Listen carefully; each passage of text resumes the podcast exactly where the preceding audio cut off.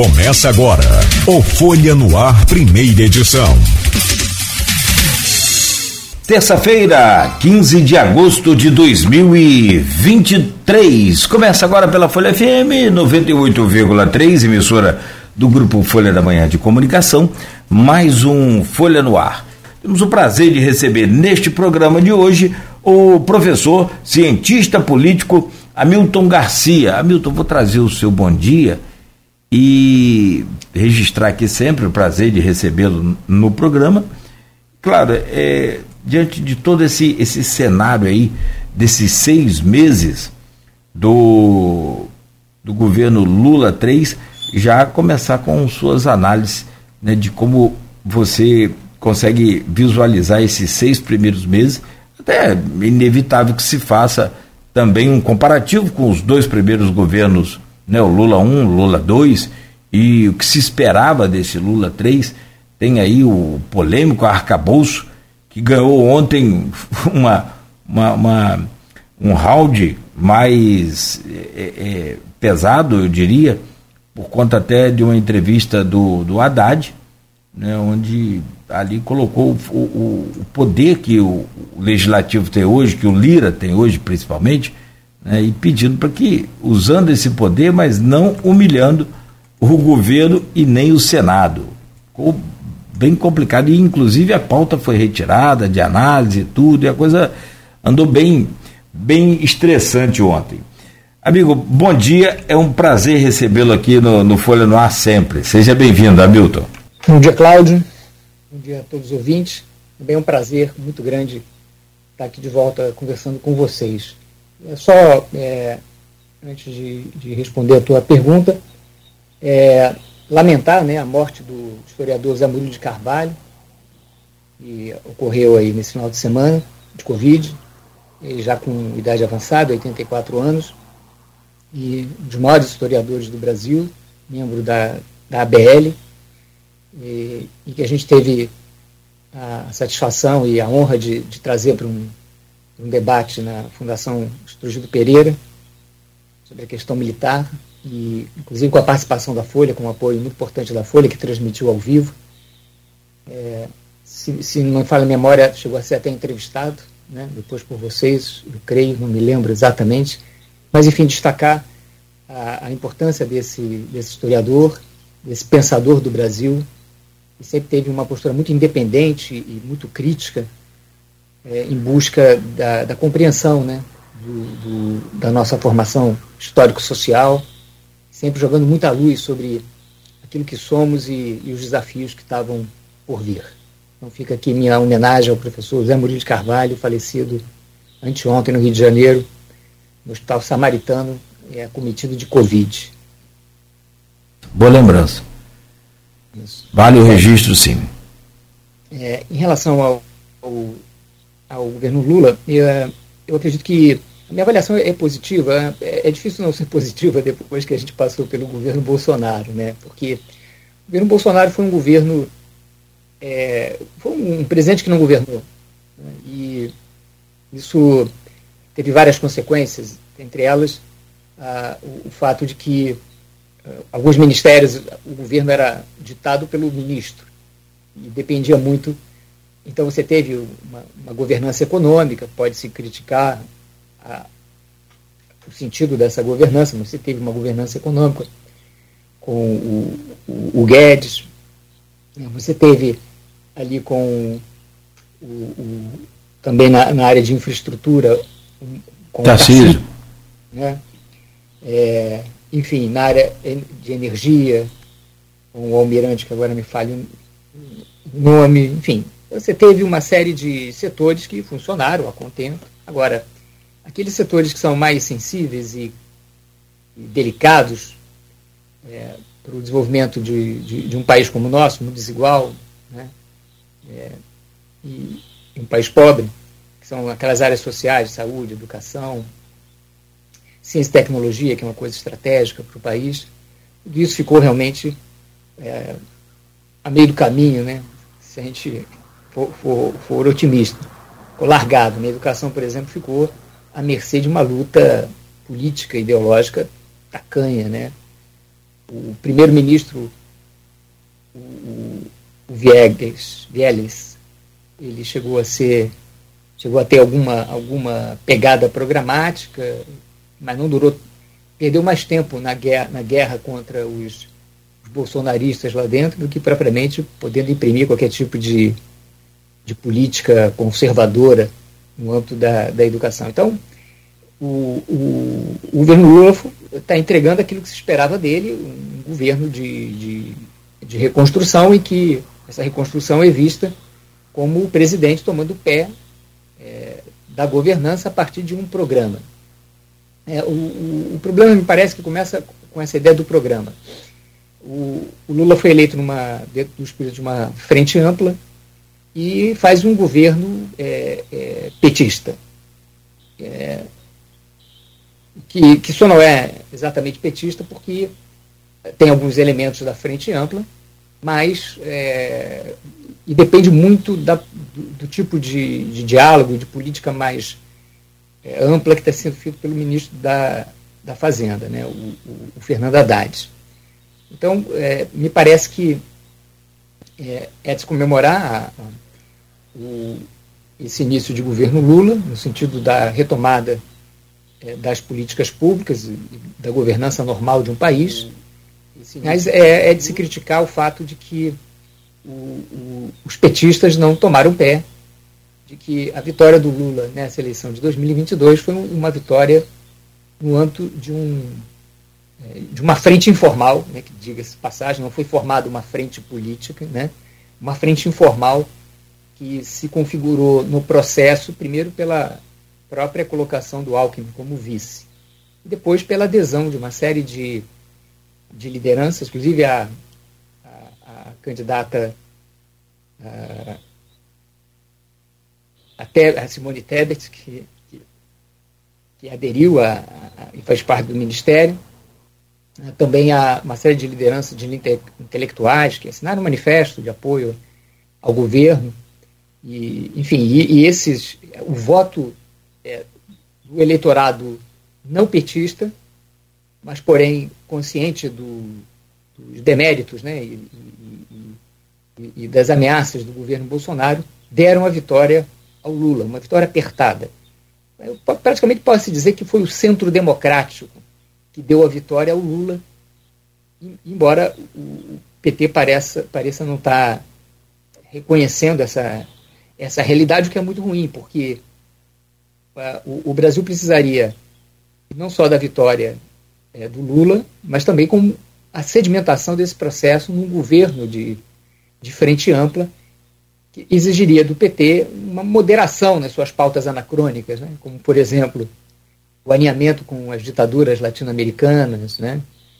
Ah, na política externa, uma aproximação, uma pretensão de, de se colocar como tércios numa, numa disputa de cachorro grande entre as grandes potências ali na, nas barbas do, é, das fronteiras russas, na guerra da Ucrânia, da Rússia contra a Ucrânia, e, e que acabou descambando para uma certa adesão feia né, é, do, do, é, do, governo brasileiro às posições dos, dos russos. Né?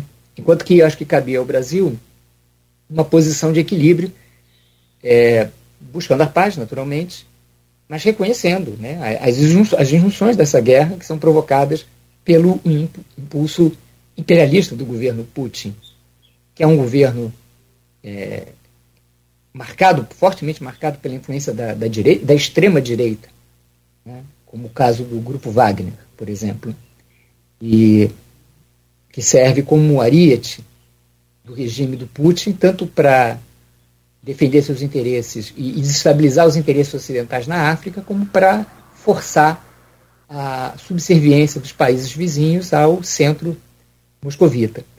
É, então, eu acho é de lamentar que, que o, a política externa do governo Lula tenha resvalado para esse, esse lado, enquanto tinha uma pauta consensual muito clara na sua frente, que é a questão ambiental e o problema das desigualdades é, mundiais? Né, dos blocos regionais, o desafio de ampliar as alianças brasileiras nesse contexto com a União Europeia, inclusive também tirando vantagem é, da, da briga, né, do, do dissenso entre a China e os Estados Unidos.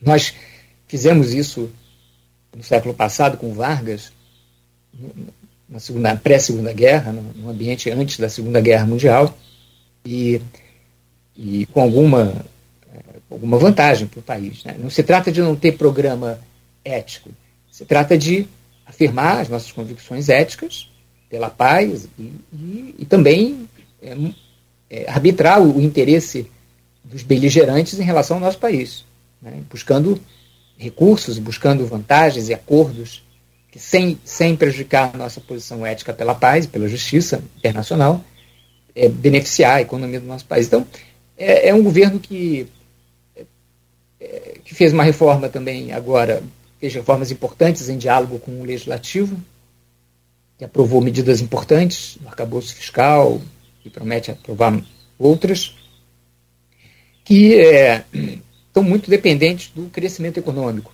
Né? E, então, isso também é alguma coisa que deve é, é, acender o sinal amarelo, porque é, o governo precisa, para além de, de buscar é, ampliar os gastos, porque gastos são necessários num país com a desigualdade do Brasil, mas é preciso melhorar a qualidade dos gastos. Né?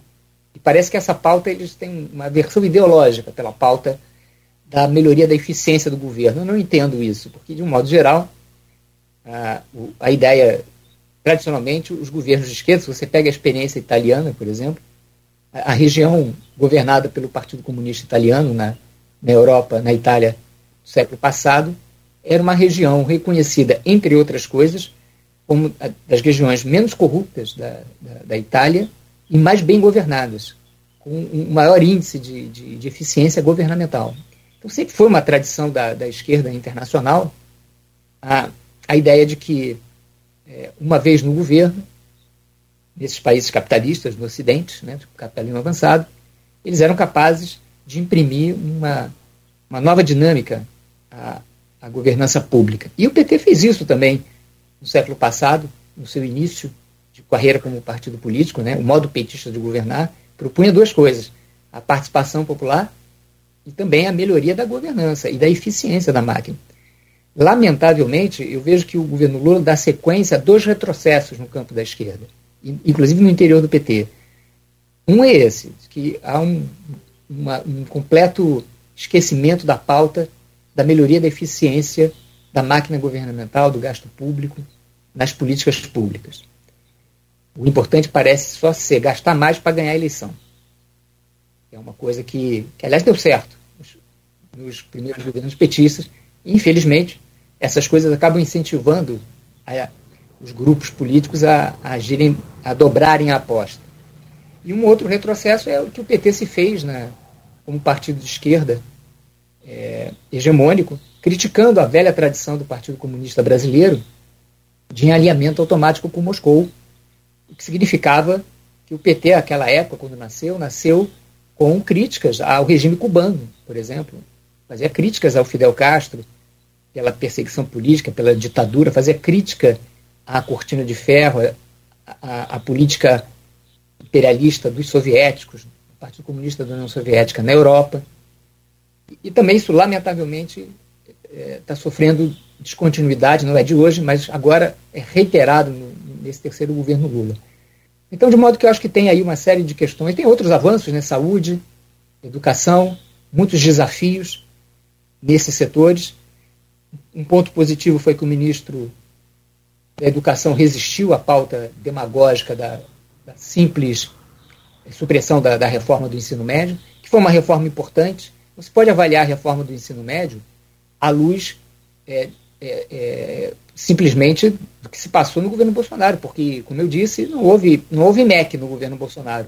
E o MEC seria uma, uma peça importantíssima na reforma do ensino médio aprovado no governo Temer, para implementar, orientar estados e municípios na, sobretudo os estados, né, que são os responsáveis pela, pela, por essa política educacional, orientar eles para a implementação desse novo sistema mais uh, que se, se, pretendia mais abrangente, mais próximo da realidade dos, dos estudantes no segundo grau, para diminuir a evasão e, e, e, melhorar também a empregabilidade dessa juventude. Então, me pareceu muito, muito correta a posição do, do Camilo Santana, do ministro da Educação, do governo Lula, de não ceder a essas pautas demagógicas né, da esquerda radical e, e, e, buscar um caminho de botar, de botar em pé, botar de pé essa, essa propositura da reforma do ensino médio, que é importante. Né?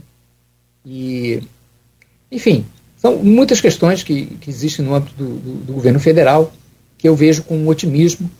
Está em aberto, é, é um início promissor, com problemas, mas o caminho não está selado, né? o caminho está tá em aberto. E, e, eu acredito que é uma equipe competente e, e que tem condições de, de evoluir e podia dar uma contribuição mais importante à democracia se tivesse a consciência do papel político, da necessidade de se consolidar uma frente ampla democrática é, pela solução dos problemas nacionais. Professor Hamilton, você é, é, falou sobre alinhamento com a ditadura na América Latina. Naturalmente, envolve aquela recepção meio que com tapete vermelho para o Nicolás Maduro. É, dá para contextualizar essa coisa de meio que apoiar essa ditadura mas não é a favor da ditadura. É, é possível você compreender e explicar isso de forma pragmática para a gente? Não, uma coisa é, é, o Brasil se relacionar com todos os governos, inclusive as ditaduras, Perfeito. com os quais a gente tem relação, tem vizinhança. Sim, sim. É uma questão de Estado. Né?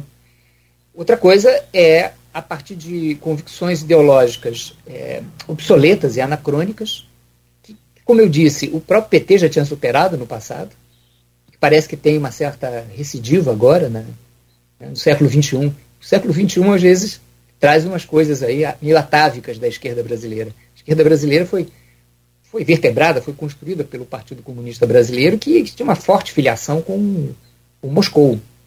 E, e, o PT se fez crítico disso. Então, uh, o que há aí, nesse caso, é que há, como disse o o, o geógrafo e, e Demétrio Magnoli, o que, o que existe nisso, nesse processo é uma, uma, uma volta, né? um, anacronismo, um atavismo, um anacronismo ideológico que faz parte do DNA da, da esquerda brasileira e que voltou agora na cabeça, está na cabeça do chanceler que, que assessora informalmente o Lula na questão internacional, o Celso Amorim, né? E, e, e também está na cabeça do Lula, porque embora o Lula não seja exatamente uma esquerda radical, né, ele é um sindicalista pragmático que veio do, do peleguismo e se renovou nesse processo do peleguismo, se tornando uma liderança autêntica.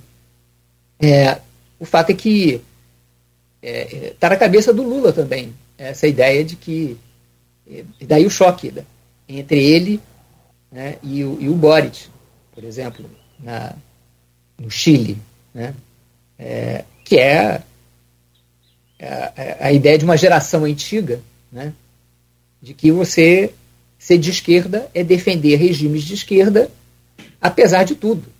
Né? É o que aconteceu na época do, do comunismo soviético. Você, apesar da, dos processos fraudulentos contra os próprios comunistas em Moscou, os expurgos, uh, os campos, os gulags, campos de reeducação forçada dos opositores na União Soviética, ah, enfim, a, a, a, a, imposição de ditaduras no leste europeu depois da guerra. É, tudo isso foi defendido pela esquerda brasileira na época e foi defendido pela esquerda internacional. Né? grandes intelectuais, Jean Paul Sartre, entre outros, sob a ótica de que se você não, não defende a pátria do socialismo, você é pró-imperialismo. Então é um, é um tipo de dicotomia que fez muito mal à, à, esquerda e ao mundo no século passado, mas está na cabeça do Lula, está na cabeça, está no DNA do, de vários grupos de esquerda do PT, como Zé Dirceu, por exemplo, que ainda tem muita influência dentro do PT, e vários outros.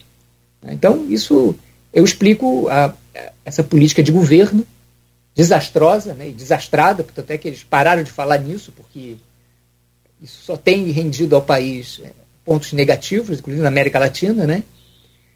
é, afetando a liderança natural do país na América Latina e o protagonismo no mundo, né? Então o Lula parou de falar disso, que é extremamente anacrônico. Isso, isso só parece ter alguma repercussão no público interno deles. É, é na bolha, é. na bolha deles. Isso não, não, não é percebido pela opinião pública como nenhum progresso, nenhum avanço em termos da política pública. Você falou também em qualidade de investimento, direcionamento melhor do, do dinheiro público. Como que você consegue pontuar, pelo menos alguns, algum, alguns setores, educação, naturalmente, claro, evidente, saúde, é, e, e, passa também por esses projetos sociais? Passa, passa, porque é, é preciso a gente é, avaliar é, qual é, a, a essa altura, né? Qual é o impacto do, do Bolsa Família, do cartão Goitacá, do cartão Cidadão? Qual é o impacto disso na estratégia de combate à pobreza? Uh, tanto em termos de que se, se isso está sendo aplicado da maneira correta, né? Uh, ou, ou se isso tem é, também efeitos colaterais não desejáveis, como, por exemplo, a acumulação desses benefícios em várias esferas da federação acaba é, elevando o salário mínimo é, local a um patamar que os empregadores não conseguem pagar, por exemplo. Então, acontece, isso é muito visível aqui, por exemplo, em São João da Barra. Né? João da Barra é um município tem, um, como, tem uma renda per capita muito alta. Né? O próprio prefeito, na entrevista com vocês passada, recente, falou sobre isso, né? uma renda per capita altíssima e uma, e uma miserabilidade. O professor Alcimar tem falado muito sobre isso, né? ela distribuir esse dinheiro, porque as pessoas iam ficar menos miseráveis, porque uh, São João da Barra uh, tem uma, um recurso oriundo dos royalties que é fantástico, poderia ter um enorme é, impacto sobre a cidade, no sentido de promover políticas públicas, a, a infraestrutura do município, preparar o município é, para o crescimento indu, induzido pelo Porto do Açu, mas é, opta por uma política de é, gastos que beneficiam campanhas eleitorais e cativam o eleitorado, ao invés de permitir a ascensão da cidadania. Né? Então, uh, o, o, que aumenta os custos. Você tem, você tem uma cidade que não tem infraestrutura e não tem mão de obra, fica uma cidade muito cara. Né? E aqui em São João da Barra, a gente tem um programa que não é assumido, mas é um programa muito forte aqui no município, que é Minha Boquinha Minha Vida. Né? Quer dizer, 30%, o prefeito fez menção a que 30% é, da população era atingida pelos benefícios sociais aqui. Isso para não falar de quando você tem cruzamento entre os benefícios, né? induzido por alguma forma de, de corrupção aí, de gestão dos, né, desses, desses processos. Não é tudo automatizado, não é, não é tudo absolutamente infalível. Né? Você tem como acumular, você vê que teve, tem fraudes no recebimento desses, desses benefícios. E, e o fato é que esse programa Minha Boquinha Minha Vida simplesmente retira dos empresários locais, temos bons empresários locais aqui em São João da Barra, que, no entanto, não tem mão de obra disponível para mover, para projetar suas empresas em direção a campos, por exemplo, em relação a São, Francisco, que ainda tem o problema da ponte. Mas existe um, um problema, é, é, talvez com a ponte você consiga trazer alguns trabalhadores de São Francisco, né? É, então você tem um problema de como é que você constitui uma economia é, é, autossustentável e, e, e, e, propulsora do desenvolvimento com base em ociosidade do trabalho. Que, que leva à ociosidade do trabalho também leva à ociosidade é, é, do estudo. É inevitável. Quando você tem uma, uma cidade que vai se formando na mentalidade, que vai viver às custas do poder público, isso tem impacto sobre a juventude. Eu me recordo há, há muitos anos atrás, uns 10, 12 anos atrás, numa escola aqui em São João da Barra, em que estava discutindo os royalties em programas de, de, de, de, de uma colega da UENF também sobre desenvolvimento local, no CCH, se, discutindo os horizontes da juventude local né, em relação à cidade, ao Porto do Açúcar ainda estava se implementando. E um aluno lá foi muito, muito sincero, falou, olha, o meu horizonte é conseguir um emprego com meu tio, que é amigo de vereador. Isso ali na, no ginásio. Né, uma, um jovem do ginásio, do, do Fundamental 2. Né? É, eu conheço, tem várias pessoas aqui que abrem mão de, de exercer suas profissões para estar tá numa, numa boquinha da, da, da, da prefeitura para não trabalhar, né? ter um, um emprego sem trabalhar. Então essas coisas todas têm impacto econômico, né? E a gente tem que avaliar esse impacto econômico. Agora, propor essa discussão no Brasil, eu lembro que se levantou na eleição de 2010, começaram a se levantar essas questões. O PT veio logo com anátema, que era para quem, quem levanta, quem problematiza essas questões, que são questões discutidas de política pública mundialmente, né? Hum. E até que ponto uma política de renda mínima é, ela pode ser usada sem desincentivar as pessoas ao trabalho, né? É anatematizada como uma posição é, é, escravista contra o pobre. Não é, não é contra o pobre, né? porque é, não é bom para é, é, o desenvolvimento e, portanto, não é bom para a pobreza né? que você tenha economia é, travada. Né? Uma economia que não tem pujança, porque a gente vê o caso do Porto do Açu aqui. Né? As pessoas foram, foram para Campos. Porto do Açu é Campos. Ele só está no território de São João da Barra. Por que, que São João da Barra não conseguiu usufruir? Porque não tem uma política para isso. Né? Muita especulação de terrenos, é, uma inflação de, de, de trabalho, né? fica muito caro, quer dizer, São João da Barra, para poder aproveitar é, o Porto do Açu, não pode ter o custo de Búzios.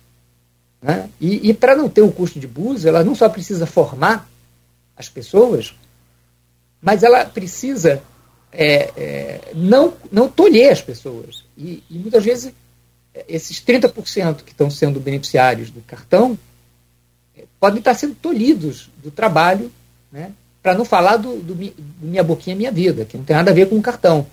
Né, mas que, que, que, que, inclusive, é, muito, é um programa muito ativo nas épocas eleitorais. Né, chega a encher as ruas, por exemplo, de fiscais de trânsito aqui. Né, é, deve ter, deve ter tão tanto fiscal de trânsito aqui em São João da Barra quanto tem em São Paulo, lá, né? É, é incrível. Certamente tem mais que o Rio. E, e, isso tudo é qual é o impacto da política pública, né? Em relação à educação, por exemplo, a gente vê muito o, o, o secretário de Educação do, de Campos muito ativo é, muito ativo, né, com boas intenções, bom, bons programas, acredito que fazendo uma boa política. É, é, o próprio prefeito se referiu aí em relação a isso, mais material, mais é, é, estrutura nas escolas. Mas será que basta? É, será que a gente também não tem que se perguntar pela, pela micro, micropolítica educacional na escola? Será que só basta material, refeitório? Será que a gente não tem que estar preocupado com ah, qual, qual, como é que é o engajamento, qual o nível, qual a alocação? A gente está fazendo a alocação ótima de diretora de escola, de orientadora pedagógica nas escolas de campus? Será que estão as pessoas certas, estão dirigindo, estão orientando pedagogicamente? Ou será que tem interferência política? Por que, por exemplo, uh, existe professor RPA em campus. Quem indica esses RPAs? São os mesmos que indicam para a máquina burocrática? Os vereadores? Enfim, são questões que dizem respeito à política pública. A China é um exemplo que a gente devia é, estudar. A China fez a maior, o maior programa de inclusão social do planeta, né? incluiu 600 milhões de pessoas na classe média, com base em duas coisas é, apenas trabalho e estudo. Né? Incentivo ao trabalho e incentivo ao estudo. E a gente não vem conseguindo fazer isso. Há um políticas públicas que desincentivam o trabalho e as políticas públicas de educação têm pecado por não entrar no chão da escola e não investigar o que está acontecendo na escola. Por que, que uma escola em que alunos da quarta série que vieram aí da Covid, passaram pela Covid, ainda não foram alfabetizados e, e, o, e o município não tem nenhum programa específico para isso. Ou pior, quando você encontra é, esses alunos com, com professoras que dão avaliação máxima a alunos nessas condições. É, é, é, é, mecânico, né? É o sistema adotado pelo município, é isso mesmo. É, então, essas que. É, a ideia de. É aprovação, a aprovação automática que fala. É, que já caducou, já não é mais. Né? Não, já não é mais. Eu acho que agora é um programa de minimizar, de contornar os problemas e focar só naquilo que tem retorno eleitoral. Então, realmente, você investigar por que, que uma criança está fracassando na escola, mexe com toda a escola e mexe com a família. Hum. Isso não dá voto. Certo? Dar voto, é. dar voto é você distribuir material.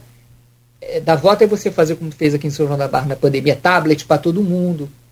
Não aliás, necessariamente para usar em sala de aula. Aliás, vai chegar agora também para campus, tablet. É. Mas é, se você não sabe, é, se você não tem uma, uma governança é, bem aplicada no interior da escola, essas coisas todas é, é, têm um impacto positivo, mas é, não resolvem o nosso Superficial, problema. Né? É. Professor Hamilton, é, excelente. Ah, é, só esse tema, ele dá um programa inteiro, né? Porque é preciso ação para combater a fome, mas é preciso ação para que as pessoas não percam né, a, a, a vontade de trabalho, de empreendimento, de outras coisas mais no, no que diz respeito à renda própria, é evidente. Mas tem o, o, dois temas aqui ainda para a gente fechar esse bloco, que um é o Bolsonaro e o bolsonarismo, que eu gostaria que você analisasse esse, esse cenário atual.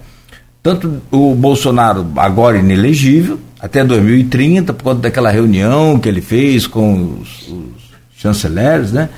É, para criticar o sistema é, eleitoral brasileiro, né, as urnas eletrônicas, e o, o, bolsonarismo no pós 8 de janeiro. Acho que dá um, uma, uma pegada boa para você analisar para a gente esse atual cenário e até tentar ver futuro e essa coisa. Bom, o Bolsonaro o, não falta motivo para caçar o Bolsonaro. Se forem, se forem levar a cabo todas as, as trapalhadas e falcatruas em que ele se meteu, vai faltar até ano no calendário para a cassação do mandato dele. O que eu lamento só é que a, a gente tenha, a, a, lamentavelmente, ele tenha conseguido completar, apesar desse cabedal de, de, de, de desgoverno, de responsabilidade de, e de crimes né, eventuais, né, que têm que ser provados ainda, a justiça está caminhando nesse sentido, que ele tenha completado o mandato, né? É uma coisa incrível. Eu só lamento que no Brasil, quando você tem um mandato, você pode fazer tudo. Você tem um mandato presidencial. Também em qualquer escala, porque a justiça só chega muito depois, né? Porque eu fico perguntando assim, aonde é que estava o Congresso Nacional? É, e, não, e, não, é com o Lira, é, é, já era com o Rodrigo Maia assistindo a isso, a tudo isso, sem exercer o seu papel moderador, de fiscalizador. Eu vejo que há, a gente tem um, um déficit republicano dos poderes, no sentido de, de zelar pela Constituição. Né?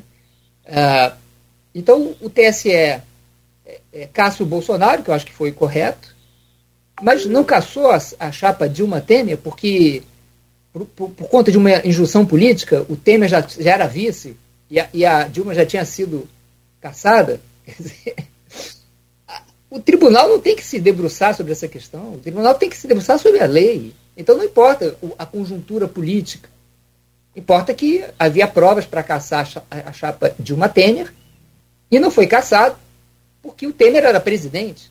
Quer dizer que a gente só aplica a lei no país quando o cara deixa a presidência. Quando ele está na presidência, a lei não vale. É. Foi assim com o Temer, que não foi caçado. Ele, ele seria caçado, porque ele era vice, a chapa seria caçada, ele seria caçado. Né? Então a gente entendeu, os nossos bons juristas, eu questiono essa nossa visão de boa justiça. Então entendeu que a lei não tinha que ser a, a, é, aplicada ali, mas tinha que ser aplicada ao Bolsonaro, porque o Bolsonaro já não era presidente. Se fosse presidente também não seria caçado. Dizer, essa é uma lógica muito perversa, porque são quatro anos de mandato com prejuízo. Ela indica o quê? você pode fazer, né, cometer seus, seus, seus malfeitos, como dizia a Dilma, né, sem ser importunado enquanto você está no mandato. Mas e, e, o país? E as políticas públicas e a nação, né, os prejuízos se acumulam, né, Cláudio? Então, eu vejo esse lado negativo da posição da nossa, da nossa justiça, do nosso legislativo, da Câmara, que, que ficou olhando. o Lira tirou proveito né, para fortalecer a pauta de autonomia do legislativo. E, e não cumpriu a sua função de zelar é, pela, pelo bom governo, porque a Câmara também, a Câmara Federal tem que zelar, ela tem até essa prerrogativa de, do impeachment exatamente porque é um, uma espada de Damocles sobre a cabeça dos governantes. Se os governantes não agirem corretamente, existe CPI, existe uma série de possibilidades de freios. Simplesmente isso não foi aplicado. Em, nenhum governo, nem nos governos do PT, só no caso da Dilma, porque a Dilma levou o país a um, a um desastre, a um, quase a um colapso. E aí, então, aí a lei vale. Quer dizer, então, no nosso caso, a sua lei só vale para presidentes quando o presidente erra de tal maneira que nos leva ao colapso. Então, eu acho isso lamentável, é, que a gente tenha essa visão é, é, é da aplicação da lei, o que traz muitos prejuízos. Eu vejo agora uh, o, o, o, São oito horas. Essa exacerbação do STF é, e, na direção da luta antifascista, né? O STF não tem que lutar contra o fascismo, ele tem que lutar pelas leis. Eu acho que o fato de você lutar pelas leis já, já, já, já é uma contribuição contra qualquer tipo de autoritarismo, seja o fascismo, seja o stalinismo. Né? Ele não tem que ter parte pri. É, e como é que a gente vai frear esse parte pri? É, qual é o papel do Senado? Não, exerce o papel, é uma festa. Né? O presidente da República indica o seu advogado e todos confraternizam. Né? Não estou dizendo que o advogado aqui está fadado a ser péssimo ministro, ele pode até ser um bom ministro, mas uh, a gente vem aí num, numa, numa escalada. Eu, eu assim, para concluir, Cláudio, eu acho que, embora eh, seja feita justiça tardia em relação ao Bolsonaro, essas cassações, essa criminalização, etc., eu só lamento que isso é, tenha um viés, né? seja, e que isso não alcance os poderosos quando eles têm poder. quando eles efetivamente têm poder, parece que todo mundo entra, todas as, as instituições republicanas brasileiras entram em stand-by. Eu acho que é isso muito ruim para a democracia brasileira. Perfeito, Hamilton. São oito horas, um minuto.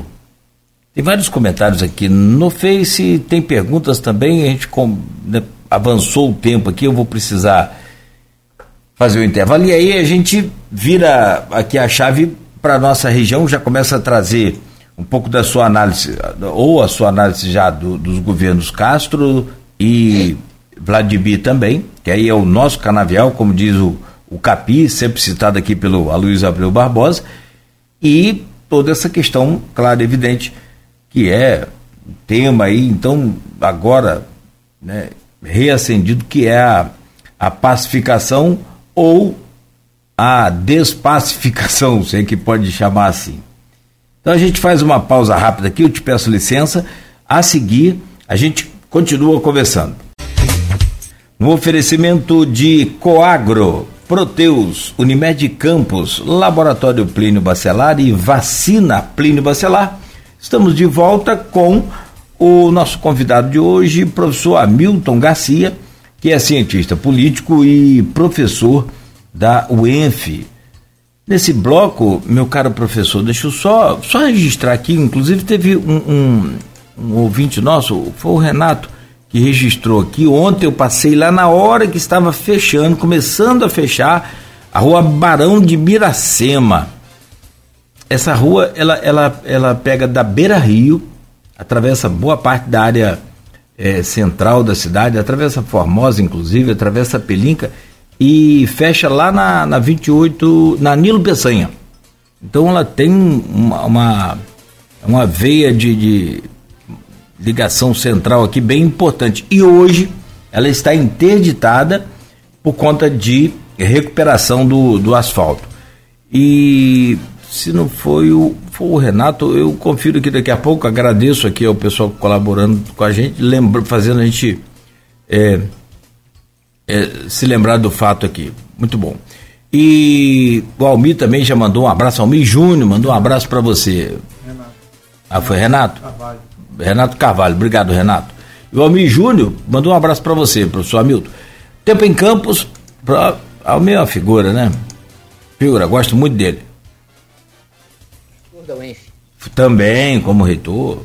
É, muito, muito é, é, correto com suas coisas. Só para registrar, tempo em Campos vai clareando um pouco, o sol começa a aparecer meio que acanhado e tal, mas já né, dando aí os é, é, primeiro sinal de, de desse dia de hoje. São é, 22 graus agora aqui no centro, 8 e 14. Professor Hamilton, conforme a gente anunciou no bloco anterior, virando a chave aqui para o estado do Rio, depois então, logo a seguir, para Campos. E já nesse comentário, eu peço a você para é, trazer a sua impressão, a sua análise sobre os governos. Cláudio Castro, que na verdade é aquele governo passado, tampão né, no pós-Witzel, é, e Boa Vitória em primeiro turno, que a gente sabe, como você sabe, e agora desses seis primeiros meses desse então governo Castro de fato eleito é, pela população. E logo a seguir também já trago a sua análise aí para o governo Vladimir. Mas eu começo com o Castro, por favor, professor.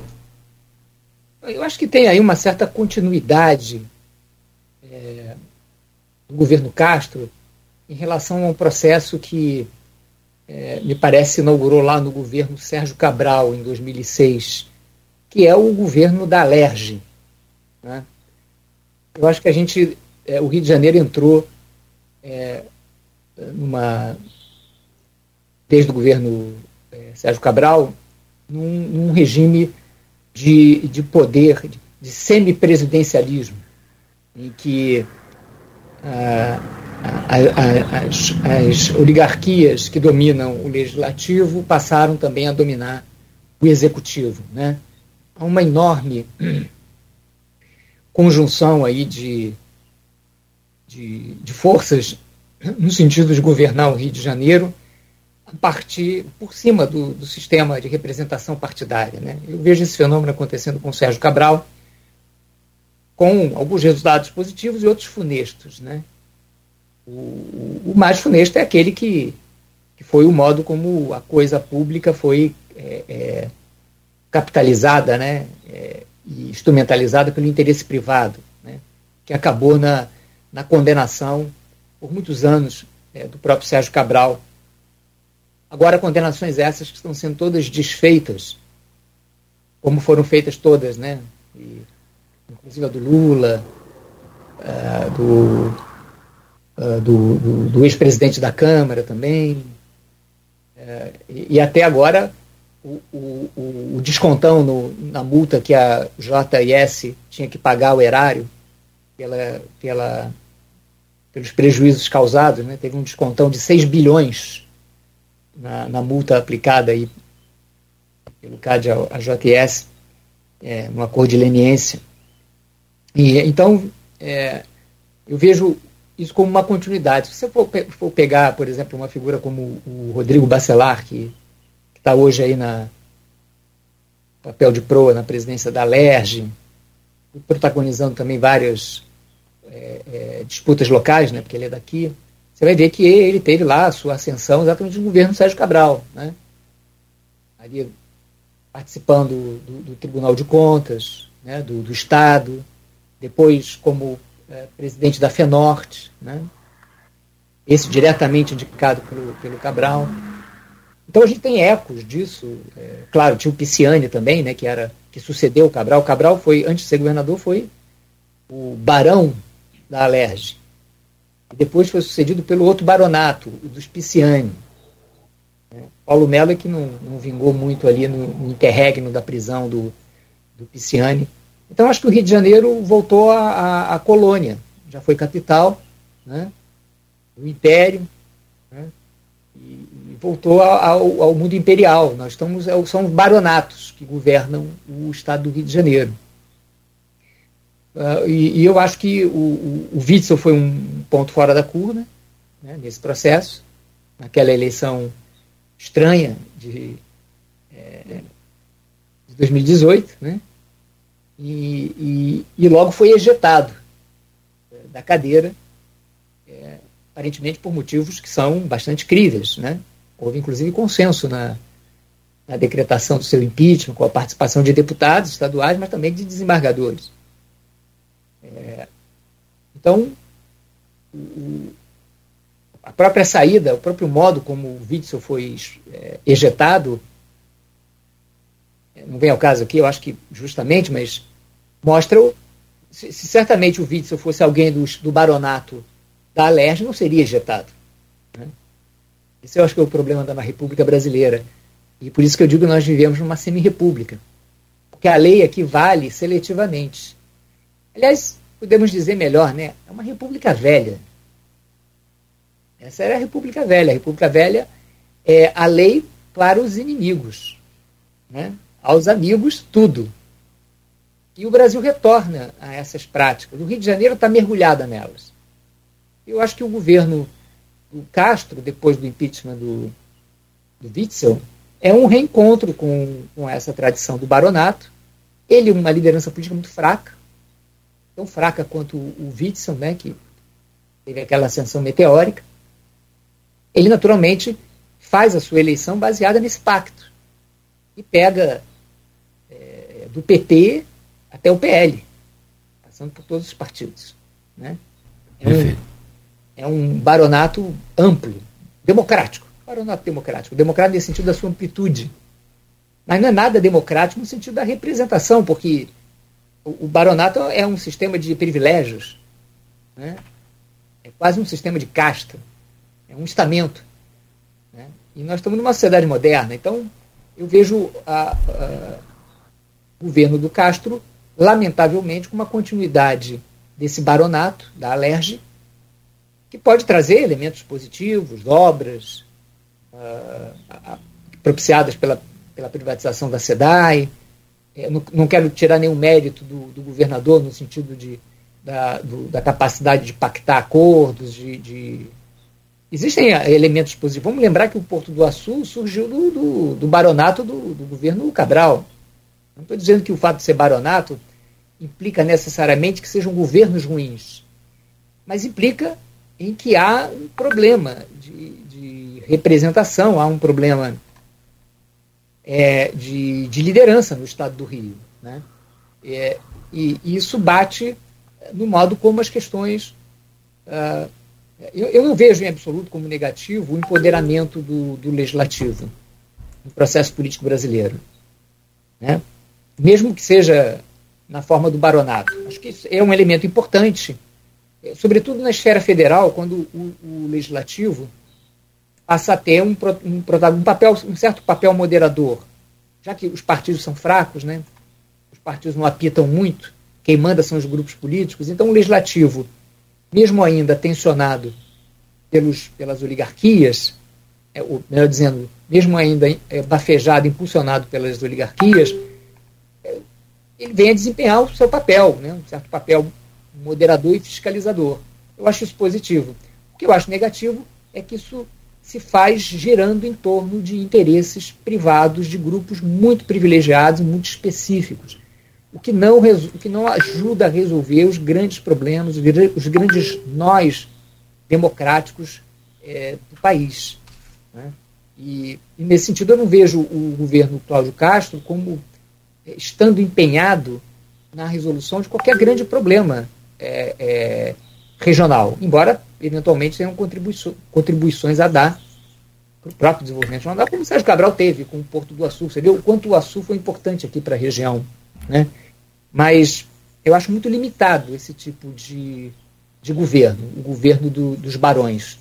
Porque se é para ser assim, vamos voltar logo para a monarquia e hum. colocar os barões nos lugares deles, né?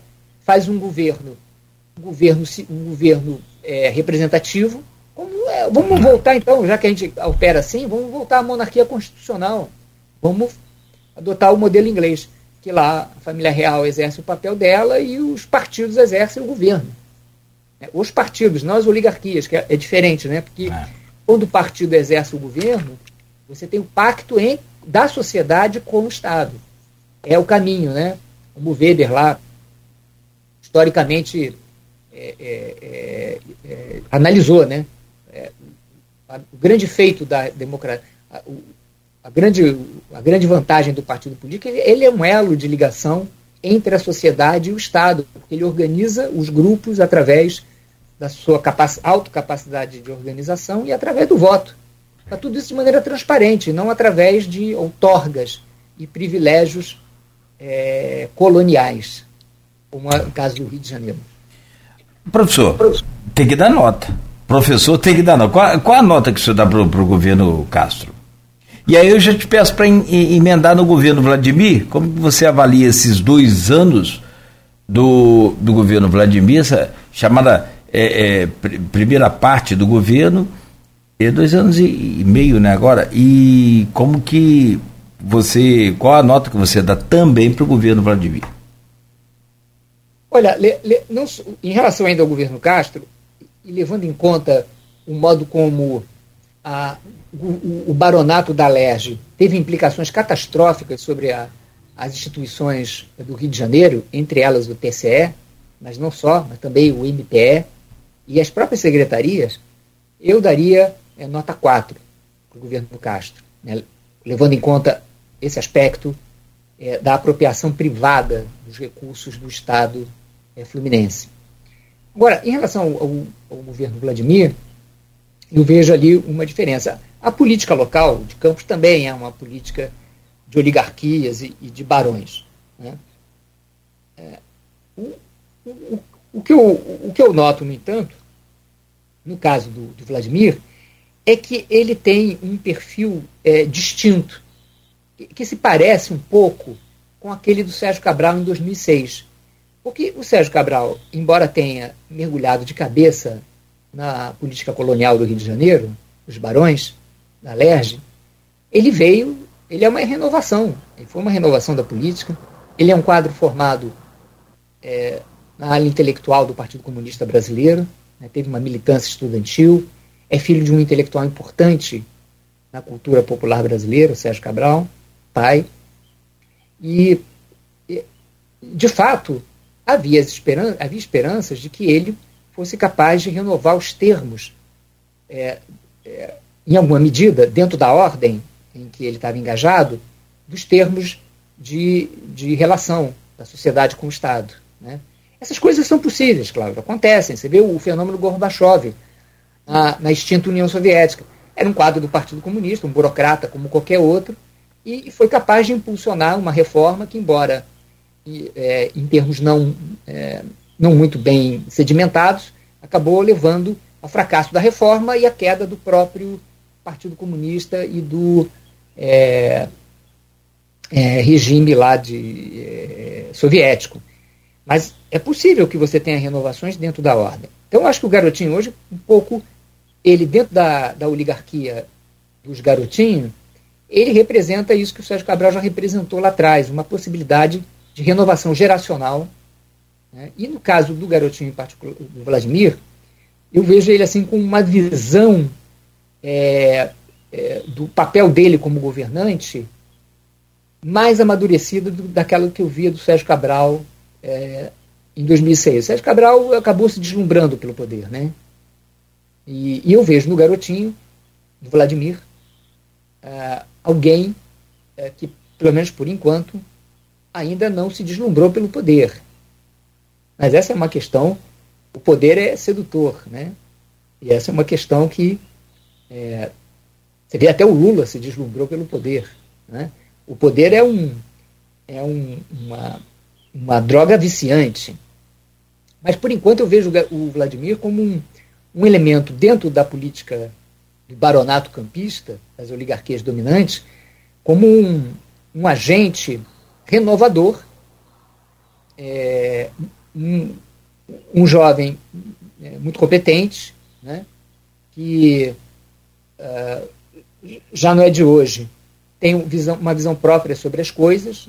Naturalmente, só podia se fazer dentro, é, ascender nessa ordem, né, que é a ordem familiar dele, né, dominante, dos grupos dominantes, e, e me parece que ele exerce inclusive nesse momento crítico agora, é, com as disputas estaduais, ele exerce uma liderança que claramente sabe separar os interesses municipais dos interesses é, do pai na, na, esfera da disputa estadual. É importante, um, um, dirigente político, um bom líder, ele tem que ter essa dimensão das esferas. Né? E, e, e, como prefeito, ele é, age bem em buscar o, o, uma, uma certa normalidade, uma certa convivência com os contrários em prol é, da recuperação de um município que passou por uma crise muito séria desde 2014, ali com a, com a crise do, do petróleo, né, que infelizmente a mãe dele não entendeu, né, e que fez de tudo para eleger o seu sucessor, inclusive fez, praticou aquela derrama do check-in. Né, ela tentou resolver uma crise estrutural de um município dependente de royalties e participações especiais com o, o fazendo, como dizia Dilma, né, fazendo o diabo para se reeleger e, e, legando ao seu sucessor, que foi o Rafael Diniz, um, uma, uma, situação catastrófica que ele não soube, é, não soube enfrentar. Né, não teve a liderança política, não foi uma, um líder à altura de enfrentar, diga-se passagem. E me parece que o Vladimir está enfrentando. Então, se você já quer uma nota, porque acho que você logo vai perguntar uma nota. Ah, sim, com certeza. Professor tem que dar nota. é, eu daria, é, nesse aspecto, uma nota é, 7 é, para o garotinho, que eu já dei em outro programa, mas eu rebaixaria essa nota na última avaliação, se fosse levar em conta o modo como ele está operando a, as políticas públicas em termos da sua focalização. É, é, embora é, pareça que existem algumas uma, uma boa iniciativa. Estamos de volta. Estivemos fora do ar por falta de energia elétrica em nossos estúdios e transmissores que ficam na Rua dos Andradas, número 109, no centro de Campos. Por quase 20 minutos Tivemos sem transmissão do rádio, sem transmissão das redes sociais, repetimos, por falta de energia elétrica em nossos transmissores e em nossos estúdios. Pedimos desculpas aos nossos ouvintes, lamentamos profundamente, o que não é uma raridade. Pelo contrário, se repete frequentemente.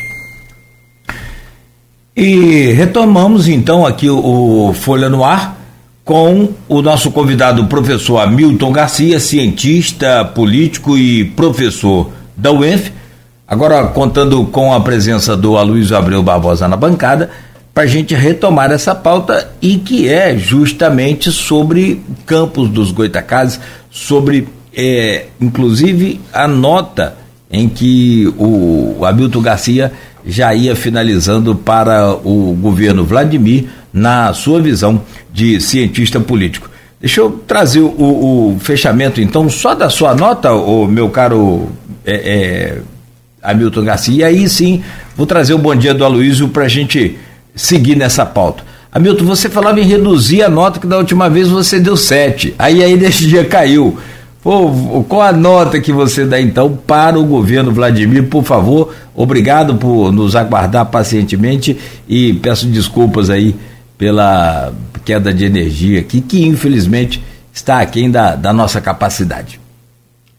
É, eu lamento que o, o, campus, o centro de campos de Goitacazes esteja é, tão mal é, é, suprido né, em termos de energia elétrica. Isso não é uma coisa trivial, não podia acontecer. Fico até com medo de rebaixar a nota do, do Vladimir. Não sei se vai cair outra vez. Você, Bom, mas a, a, a, minha ideia é que, é, não obstante o, o, o, que ele representa, o Vladimir, em termos de, de alguma renovação política no campo da, da oligarquia que ele representa, o fato é que, da oligarquia que ele está inserido, o fato é que é, me parece que, é, em termos das políticas públicas, é preciso que ele tenha um, um foco é, também um pouco mais fino sobre o que está acontecendo no, no, no chão da escola. Eu me referi, a part, é, quando caiu, particularmente à questão é, educacional.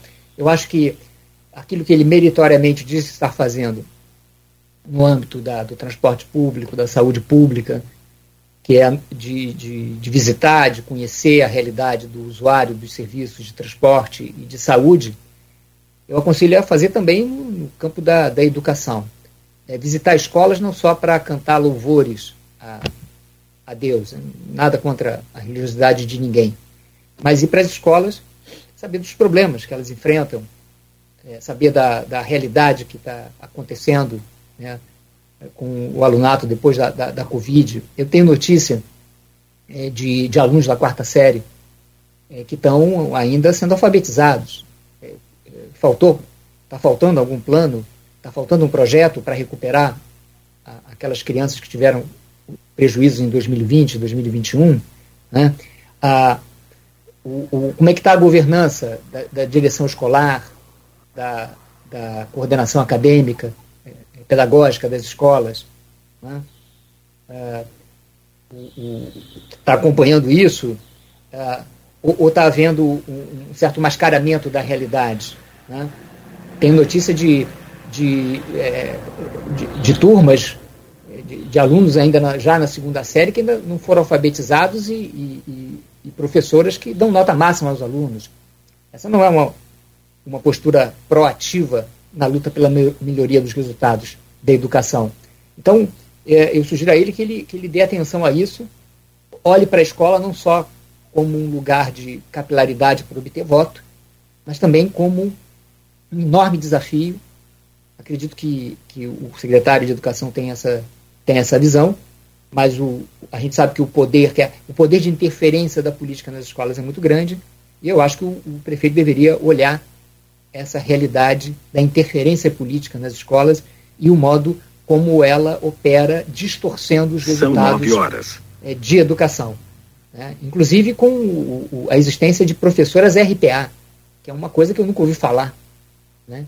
Quer dizer, é professora que nem passa pelo concurso de, de pela prova de, de seleção para professor provisório. Então, é, quem, quem indica esses professores RPA? Né? Vereadores? Qual é o critério? Tem alguma meritocracia nisso? Então, são questões que me levam a rebaixar a nota do Vladimir de 7 para 6. Mas, é, sem dúvida, vejo ele como um ponto entre de esperança, um jovem político ainda não corrompido pelas nossas deletérias práticas da República Velha. Muito bem. Meu caro Aloysio Abreu Barbosa, bom dia. Bem-vindo aí a essa bancada. Bom dia, Cláudio Nogueira. Bom dia, Beata na técnica. Bom dia, Milton. Obrigado pela presença. Bom dia, sobretudo, as categorias que nos acompanham sempre nesses inícios aí de, de manhã. De segunda a sexta, os motoristas aplicativos, taxistas, pais de alunos e professores hoje aqui representados no Hamilton. Sou filho, de, sou filho de uma professora com muito orgulho. É, Hamilton, na última, faz exatamente uma semana, e, e perdão, pedi desculpas pelo meu atraso, e os problemas técnicos hoje começaram com o meu filho esperado no celular. Né? Mas também tem convidado que a gente, a gente convida, sabe, Nogueira, ao vivo, e o cara, depois que você 10 da, 10 da manhã, te manda um WhatsApp dizendo que você não pode fazer remoto. Mas tá bom, tá tudo na conta. É. 10 da noite, né? 10 da noite. 10 da noite, é. O Cláudio tinha preparado uma pegadinha aí que eu tinha que cantar uma música de não sei quem, que nem ele fez lá com, com o George, eu pulei fora. Mas enfim, é, o George, seu colega, seu ex-aluno, seu colega de, de, de, de ciência política, professor como você, você na UENF, ele na, na UF, é aquela coisa que Nietzsche dizia, né? Coincidências não há. Realmente parece não haver. É, Jorge fez aqui, nesse programa, ele usou para fazer um pedido pessoal. Ele também se refere aos grupos políticos, políticos Bassalá e Garotinho, como você se refere, como duas oligarquias. Ele fez, é, ele fez um pedido né, que eu vou, eu, vou, eu vou reler aqui para saber se você concorda com ele, se você discorda, se você concorda, se você endossa. Né? Nessa pacificação às vezes focada por, pelo ruído dos tambores de guerra, que estão batendo muito forte ultimamente, ele colocou aqui o Geórgio.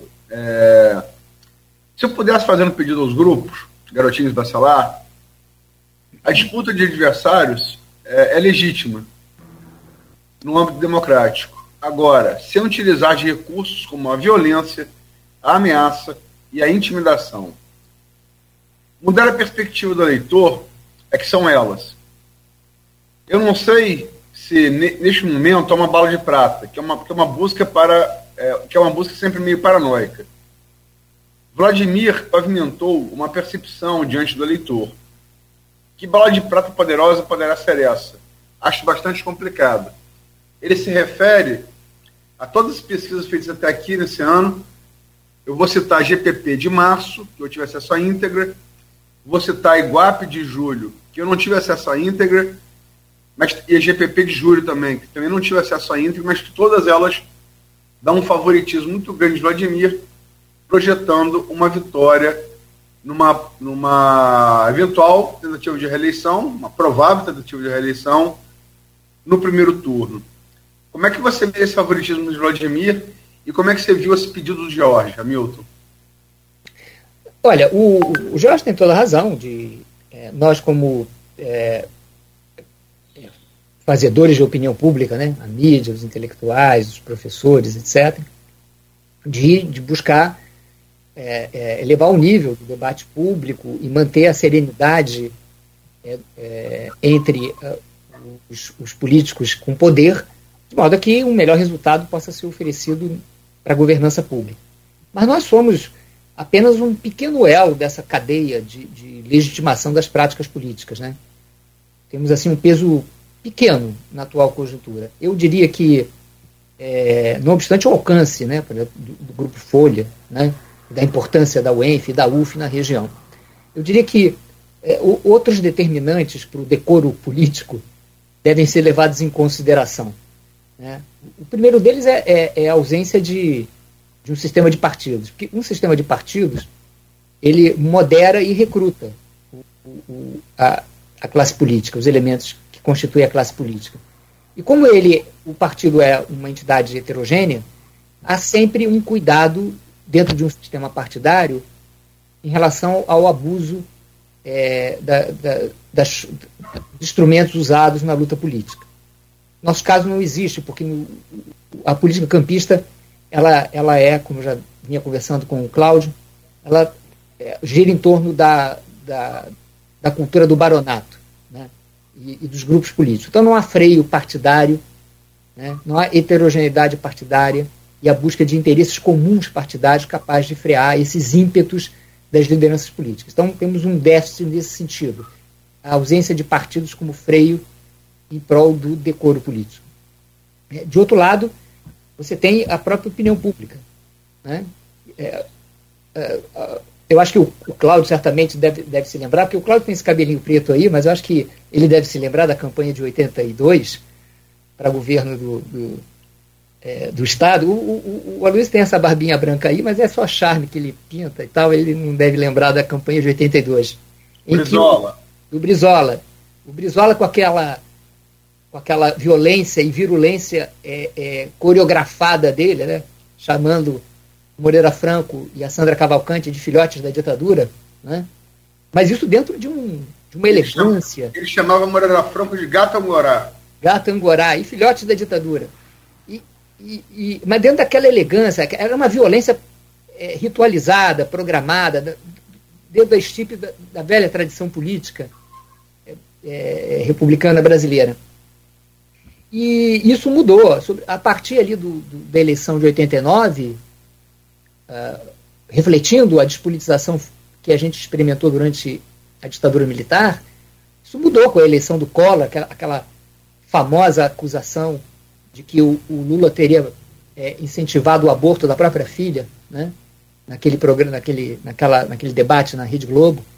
E a partir dali, do Collor, na eleição de 1989, o decoro político foi né, seguindo um plano inclinado que deu até o Bolsonaro. Né?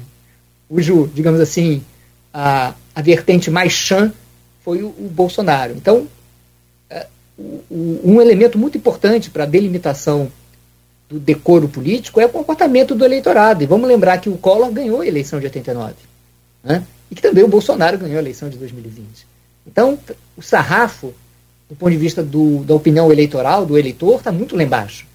O eleitor tem tolerado a falta de decoro político e as exacerbações das suas lideranças de uma maneira temerária.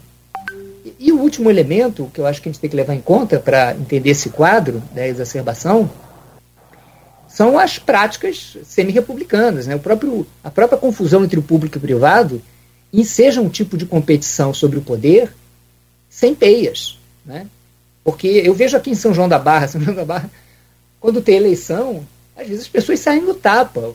Mas não é que estejam saindo no tapa porque estão discutindo é, os rumos da cidade. Estão saindo no tapa pelas boquinhas, pelas vagas no programa Minha Boquinha Minha Vida, né, que eu estava comentando com o Cláudio antes da gente perder energia. Então, quando você tem práticas semi-republicanas, onde a luta pelo poder, onde os políticos e os seus é, é, é, acólitos querem chegar ao poder para usufruir do poder e não servir à comunidade, isso também seja uma violência prática, retórica, de comportamento, um rebaixamento do decoro político muito grande. Então é um conjunto de coisas que conspira contra a, a intenção do George, a minha, e com certeza também do Grupo Folha, que vem contribuindo, não é de hoje, desde muito, para tentar elevar o nível do debate público aqui na cidade. Agora, posto isso, é, eu imagino que o, o Vladimir está agindo de maneira correta. Quando ele, ele, ele é, liderando a prefeitura, tenta se colocar distante é, dessa, dessa recrudescimento da briga oligárquica, no caso visando lá, segundo ele próprio, a sucessão estadual, e se afirma como uma liderança que quer é, pacificar o, o convívio político em prol da cidade. Ele faz bem, porque a gente faz pouco tempo que saiu daquela crise medonha da, do, do descer, do declínio do preço do petróleo ali a partir de 2014, depois emendou numa pandemia. Então ele faz muito bem, eu acho é, é de enorme cautela, mostra a, a, a pertinência do seu perfil como um político profissional, que ele tem consciência do papel dele neste momento. Então, acima de tudo, ele está defendendo o protagonismo dele na cidade. Acredito que isso, inclusive, ajuda a explicar o sucesso e a expectativa que se tem sobre a reeleição dele a esta altura do, do campeonato. Ele se porta, digamos assim, como um estadista, que tem, sabe, sabe diferenciar né, os, as suas ideias e seus, seus valores particulares com o seu papel nesse momento histórico. Até fazendo um paralelo com Lula, infelizmente eu acho que o Lula não tem, não tem essa dimensão de estadista total. Eu estava comentando no primeiro bloco que o Lula um pouco confunde as suas opiniões pessoais e as suas concepções de mundo com o governo que ele está fazendo nesse momento, que é um governo de reconstrução, que é um governo de frente ampla. E eu acho que o garotinho, o Vladimir, está tendo plena consciência, então eu aplaudo é, a, a, a, postura dele, saber separar as coisas. Né? E agora, enquanto a máquina, a metralhadora giratória do, é, é, do garotinho, é, a questão é, como eu comentava antes também, eu daquela posso, Eu posso fazer um, um, um adendo? Sim, por favor. Colocar o George de novo no diálogo. Ele, ele colocou aqui é, essa justamente você vai estar na metralhadora, na metralhadora giratória do garotinho, que também teve é, é, do, do, patriarca do garotinho, né? Talvez não seja, não, não é a liderança mais importante política do partido, mas ainda é a mais conhecida, como ocorre também com o ex-vereador Marco Bassalais, presidente da Câmara, que também fez declarações fortes aí no, no domingo. Eu não vou entrar no mérito delas de maneira nenhuma, né? mas que geraram uma representação de Rosinha ontem na, na DEAN, na Delegacia de Atendimento à Mulher, né, especializada em atendimento à mulher. Não obstante, esse ter sido o resultado da última semana, Jorge, na terça-feira anterior, tinha colocado aqui, Milton. O embate programático é super importante. E aí ele cita uma coisa que você acabou de falar. O IDEB local, o IDEB, para quem não sabe, é Índice de, Desenvolvimento de, de, de Educação Básica. O IDEB local é muito ruim. Há problemas de saneamento do transporte público. As periferias não têm acesso ao ir e vir garantidos nessa cidade. Aí, temos, aí sim, temos uma discussão bastante relevante. Outra coisa é o ataque pessoal, o achaque. Você vê duas, duas oligarquias em ataques ad hominem, a pessoa, por óbvio, né? Quem perde é o cara que anda na rua, que pega ônibus.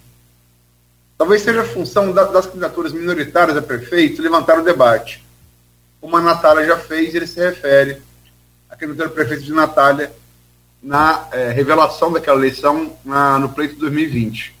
Só para poder estimular o diálogo. Ah, sim. É, o problema é que isso tem, feito, tem sido feito pelas candidaturas minoritárias. Né? A gente agora assistiu na esfera nacional também o mesmo, a mesma prática que a gente vê na esfera local, que são disputas eleitorais muito pouco baseadas em projetos concretos para a cidade, para o país. Isso, isso se, se transformou é, no padrão. Um padrão. Houve uma municipalização, inclusive, da política nacional. É aquilo que eu estava dizendo que o que aconteceu desde Collor de Mello né, para cá. A política vem ladeira abaixo, em termos do debate que era capaz de propiciar em termos do próprio decoro, né, dos instrumentos usados. Né? Porque realmente aquela, aquela coisa de trazer uma coisa da vida privada né, é, para o debate, é claro, você vai dizer, os cientistas políticos costumam dizer, bom, Estados Unidos também tem, negócio que se fumou maconha, se não fumou maconha. Bom, tem, é verdade que nos Estados Unidos tem. Mas, em compensação, o sistema político norte-americano está todo ele baseado em numa forte relação dos partidos com a sociedade e com os grupos de pressão. Né? Então, quando um candidato é, fica lá, eles ficam fazendo essa jogada de marketing, questões privadas, fumou maconha, não fumou maconha, se, se assediou, se não assediou, se... você tem por baixo um amplo debate na sociedade sobre as diferenças programáticas entre republicanos e democratas. Não é o nosso caso. Né? Então, no nosso caso, a situação realmente fica muito mais grave. E, infelizmente, eu acho que o que o, Jorge está refletindo é isso: é que só, só, só resta as correntes minoritárias tentarem elevar o nível, mas as correntes minoritárias têm pouco eco, né? eles obtêm pouco eco na opinião eleitoral. Né? Tem até mais eco na opinião pública. Né? Eu sempre distingo opinião pública de opinião eleitoral, porque a opinião pública está ligada a uma visão descompromissada geral né, da ideia de bem-estar. E a opinião eleitoral muitas vezes se liga a benefícios concretos, interesses corporativos, que são legítimos, e também interesses é, egoísticos, que são, digamos, é, é, ilegítimos, né? como a venda de voto e a cooptação por oferta de vantagens. Então, isso tudo interfere na opinião eleitoral. Por isso, muitas vezes, a opinião pública, o mesmo indivíduo, quando dá é, quando é abordado por um instituto de opinião para falar em abstrato sobre como deveria ser a sua cidade, ele fala uma coisa, e quando ele vai dar a opinião de voto dele, ele vota em outra direção. Né? Porque tem vários fatores intervenientes. É, então, é, eu entendo que é, o, o, o, é, o que nos resta é isso: é a, é a gente, como veiculador de opinião pública, né, tentar interferir. Mas no, no, no âmbito da opinião eleitoral, a intervenção das forças minoritárias é o, é o que tem, mas não é suficiente para colocar o debate em outro patamar. E, e isso, Luiz, se você for ver, para usar aquela metáfora do Janot, né? Se tem bambu, tem flecha. A gente tem que se perguntar também por que, que tem tanto bambu, né? Por que, que a política brasileira produz tanto bambu para a turma sair flechando? Né? E, e, é uma coisa que é, é recíproca, né? Porque a opinião, a opinião eleitoral tem que tomar consciência disso. Porque ah, o, mesmo, o mesmo garotinho que está flechando lá o Bacelar por uma série de acusações e de coisas que têm que ser provadas, né? É, também respondeu à justiça. Né? Mas o problema do Brasil é que essas coisas todas, quando chegam no judiciário e são provadas, e, e chegam a, a, acarretar punições, depois são desmanchadas, como a gente viu com a Operação Lava Jato no Supremo. Simplesmente né, por uma questão política, de tecnicalidade. Eu estava comentando aqui com o Cláudio como é que o TSE, lamentavelmente, é, não caçou a chapa Dilma Temer, porque o Temer era presidente. E só, caçou, e só caçou a chapa é, do, do, do, Bolsonaro, porque já era ex-presidente. Né? Então, é, eu vejo que a, gente precisa ter uma, uma, uma, uma, outra postura. A justiça tem que é, olhar para esses problemas com seriedade e punir com rigor todos, todos os implicados em malfeitos, como dizia Dilma, né? para que isso não vire combustível político. É, é melhor que o, o Poder Judiciário tome conta e, e, e decida tecnicamente sobre essas coisas e não politicamente. Porque senão a gente volta à República Velha e na República Velha é assim. Né? Tinha empastelamento de jornal, qualquer dia vai ter, a gente vai voltar a ter empastelamento de jornal. Tinha, né, como a gente viu outro dia lá na rua, na rua lá, eh, calçada, que lugar foram lá, os vereadores da base do, do, governo foram lá e desmancharam uma manifestação de empresários. Isso não é possível acontecer numa cidade como Campos. Ah, porque estava atrapalhando os transeuntes, não tem autorização da postura. É uma manifestação política. Se não está criando grande transtorno à via pública, ao serviço público, não pode ser desmanchado assim por vereadores, né? Saem tirando, recolhendo material. São coisas indignas de um, de um sistema democrático moderno. Fazem mais parte da nossa história, né? Da República Velha. Mas, Milton, você fez uma distinção aí entre opinião pública e opinião do eleitor. A Luz Barbosa, é, durante, durante 50 anos, 60 anos de jornalismo, ele fazia uma distinção parecida com a sua em relação à, à orientação editorial. Interesse público interesse do público. Ele falava que o papel de um jornal não é interesse público, não necessariamente o interesse do público. Interesse do público é saber se fulano chifrou fulano com, com cicrano. Isso não tem nada de interesse público. Né? O problema é que a discussão, quer dizer, você tem aí é, dois aspectos. Após esse, esse, essa bandeira levantada por George, em nome de um, né, de um limite ético mínimo, uma linha da cintura ética, né, para transcorrer esses esse, é, pouco mais de 14 meses que nos separam de 6 de outubro de, 2024, na semana seguinte, na mesma semana a coisa começou dos ataques relação, de, do garotinho em relação ao Bacelar, que não vamos reproduzir aqui, né? É, até porque não existe nenhum inquérito é, da, da, Polícia Civil Federal ou do Ministério Público concluído, concluído. Não há denúncia do Ministério Público formalizada, há é, suspeitas, né? há ilações. Agora, o fato é que elas foram repercutidas por veículos de muito peso nacional. Em uníssono, a saber, Globo, né, a Rede Globo, através, através, através da RJTV, os sites Metrópolis, o UOL e a Veja, né? A, a revista Veja, que, hoje é mais site do que a própria revista impressa. São veículos de peso. E a coisa, quer dizer, é, gerou uma reação do velho Bacelar, o Marco Bacelar também não vai se reproduzir de maneira nenhuma, né? uma coisa bem abaixo da linha da cintura, muito abaixo da linha da cintura, que gerou a queixa de Rosinha na DEAN ontem. Como é, essa opinião pública, esse interesse público pode prevalecer com um diapasão tão baixo como tem sido é, registrado nessas duas últimas semanas?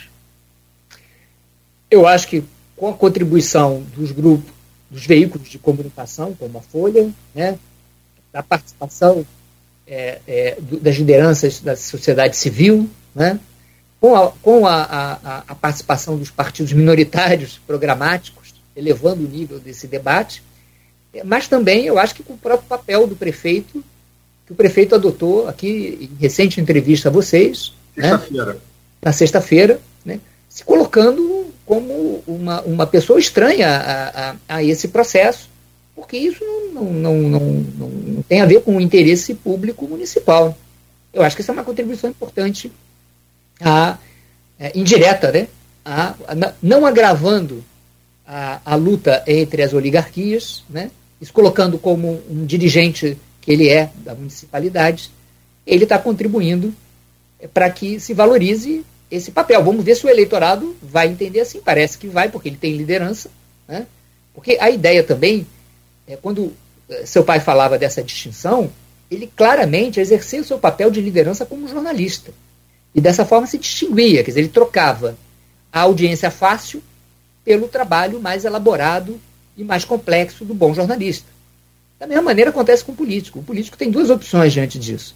Ele pode cair, né, pode entrar, mergulhar de cabeça nessa, nessa luta fratricida, ou ele pode buscar o interesse público. Eu acho que o Vladimir, é, pelo menos no programa aí de sexta-feira da, da Folha FM, me parece, optou pelo caminho é, do interesse público. Dizer, isso não interessa a reconstrução é, e a ressignificação de campos.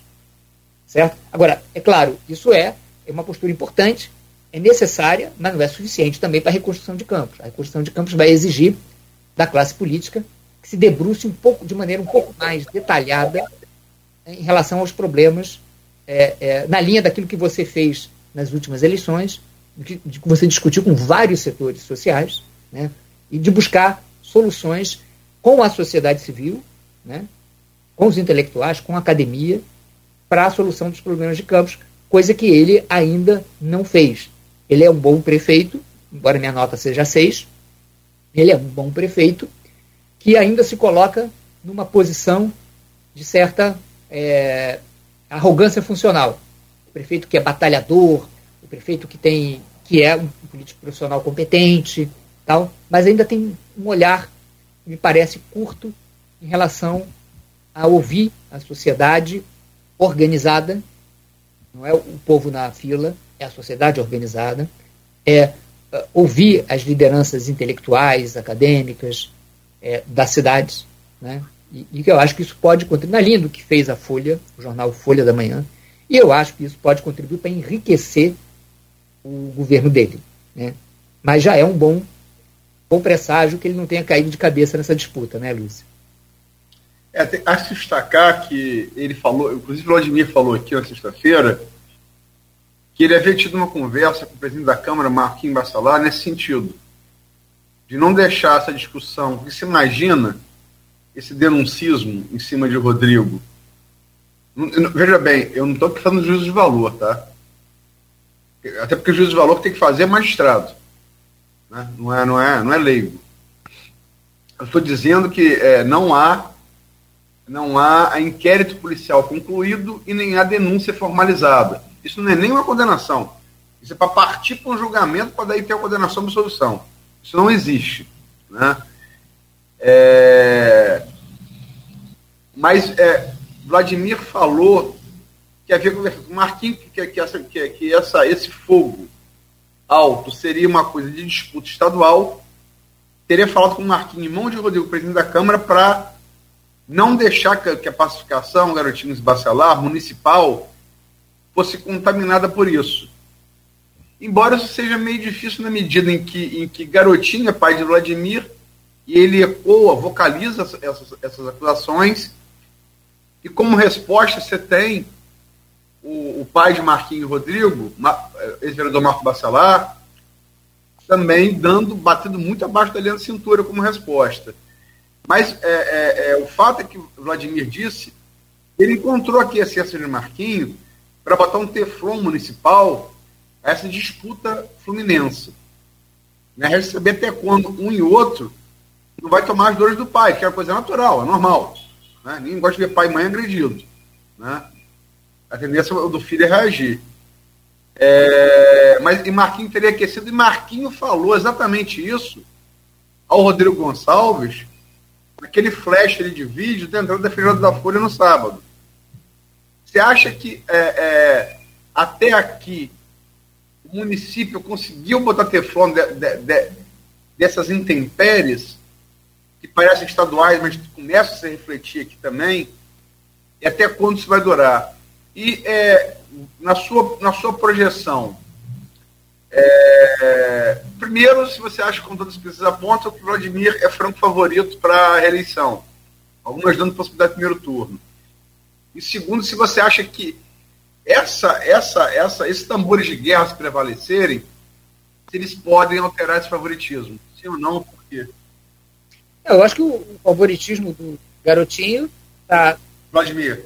Perdão, Vladimir está colocado em função da, da da capacidade governativa dele e também dessa capacidade de distinguir os interesses da oligarquia com os interesses públicos.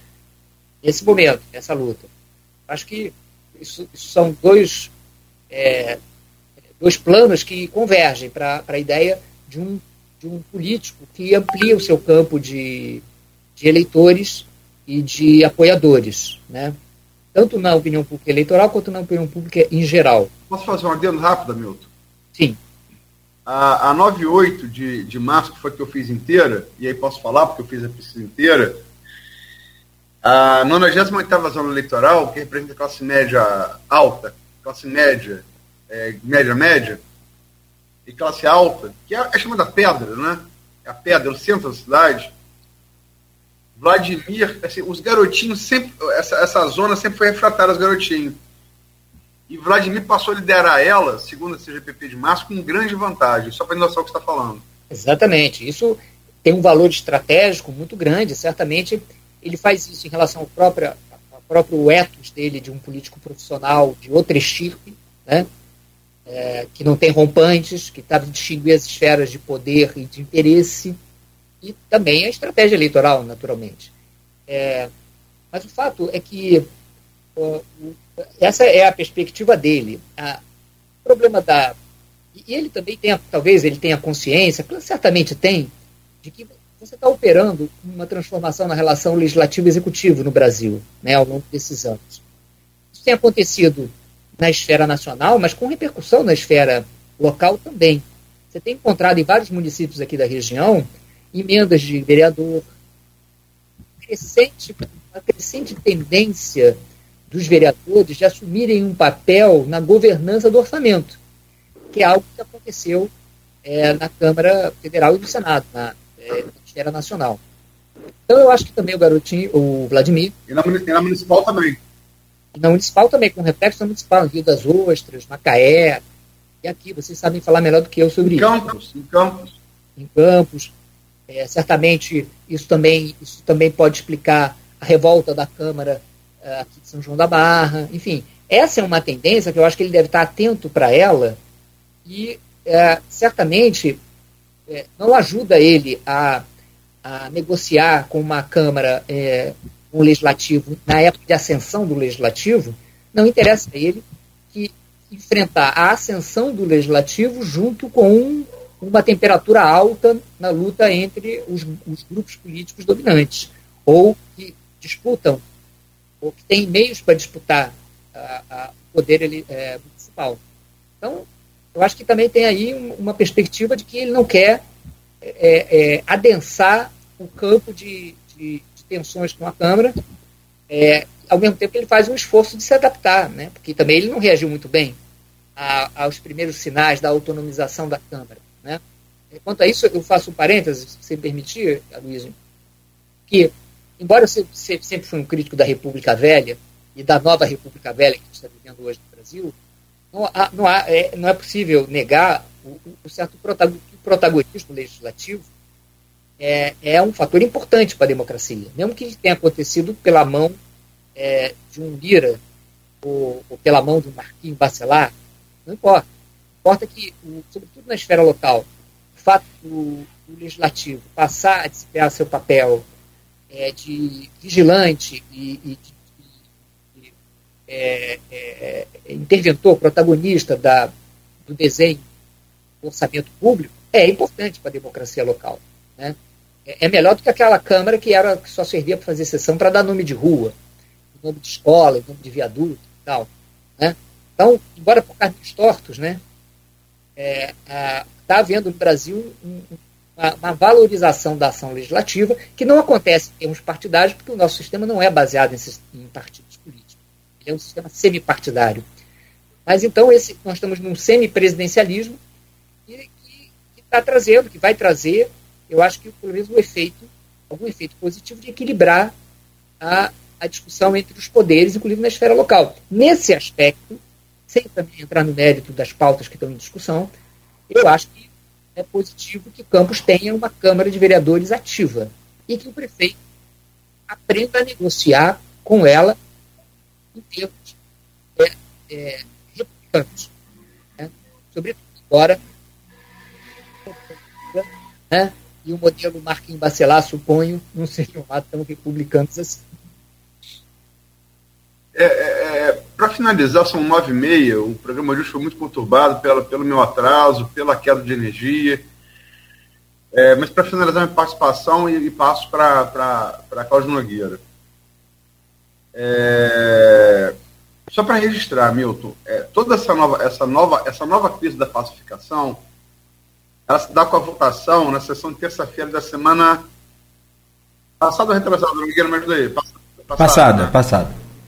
Que a oposição, aqui a oposição, o grupo de Bacelar limitou um voto de Abdo Neme, ganhou uma maioria simples, né?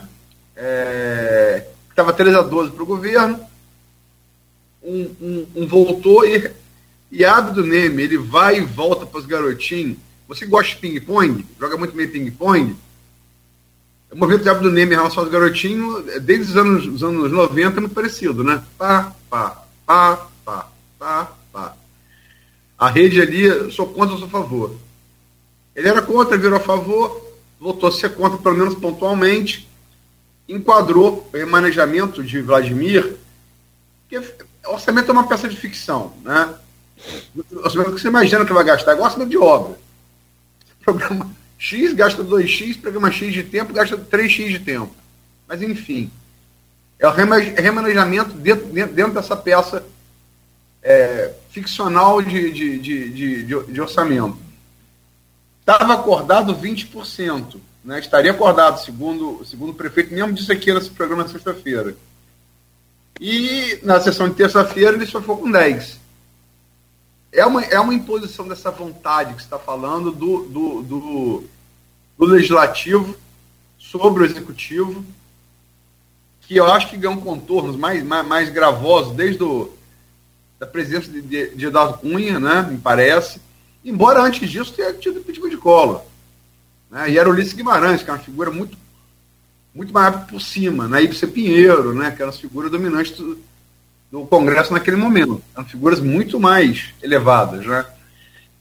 É, mas, é, só para pontuar isso, o que eu queria saber é a sua projeção da eleição pessoal, a partir dos dados que a gente tem hoje, ressalvado que a gente tem mais de 14 meses até 6 de outubro de 2024, onde, evocando sempre o conservador Marco Maciel, tudo pode acontecer, inclusive nada.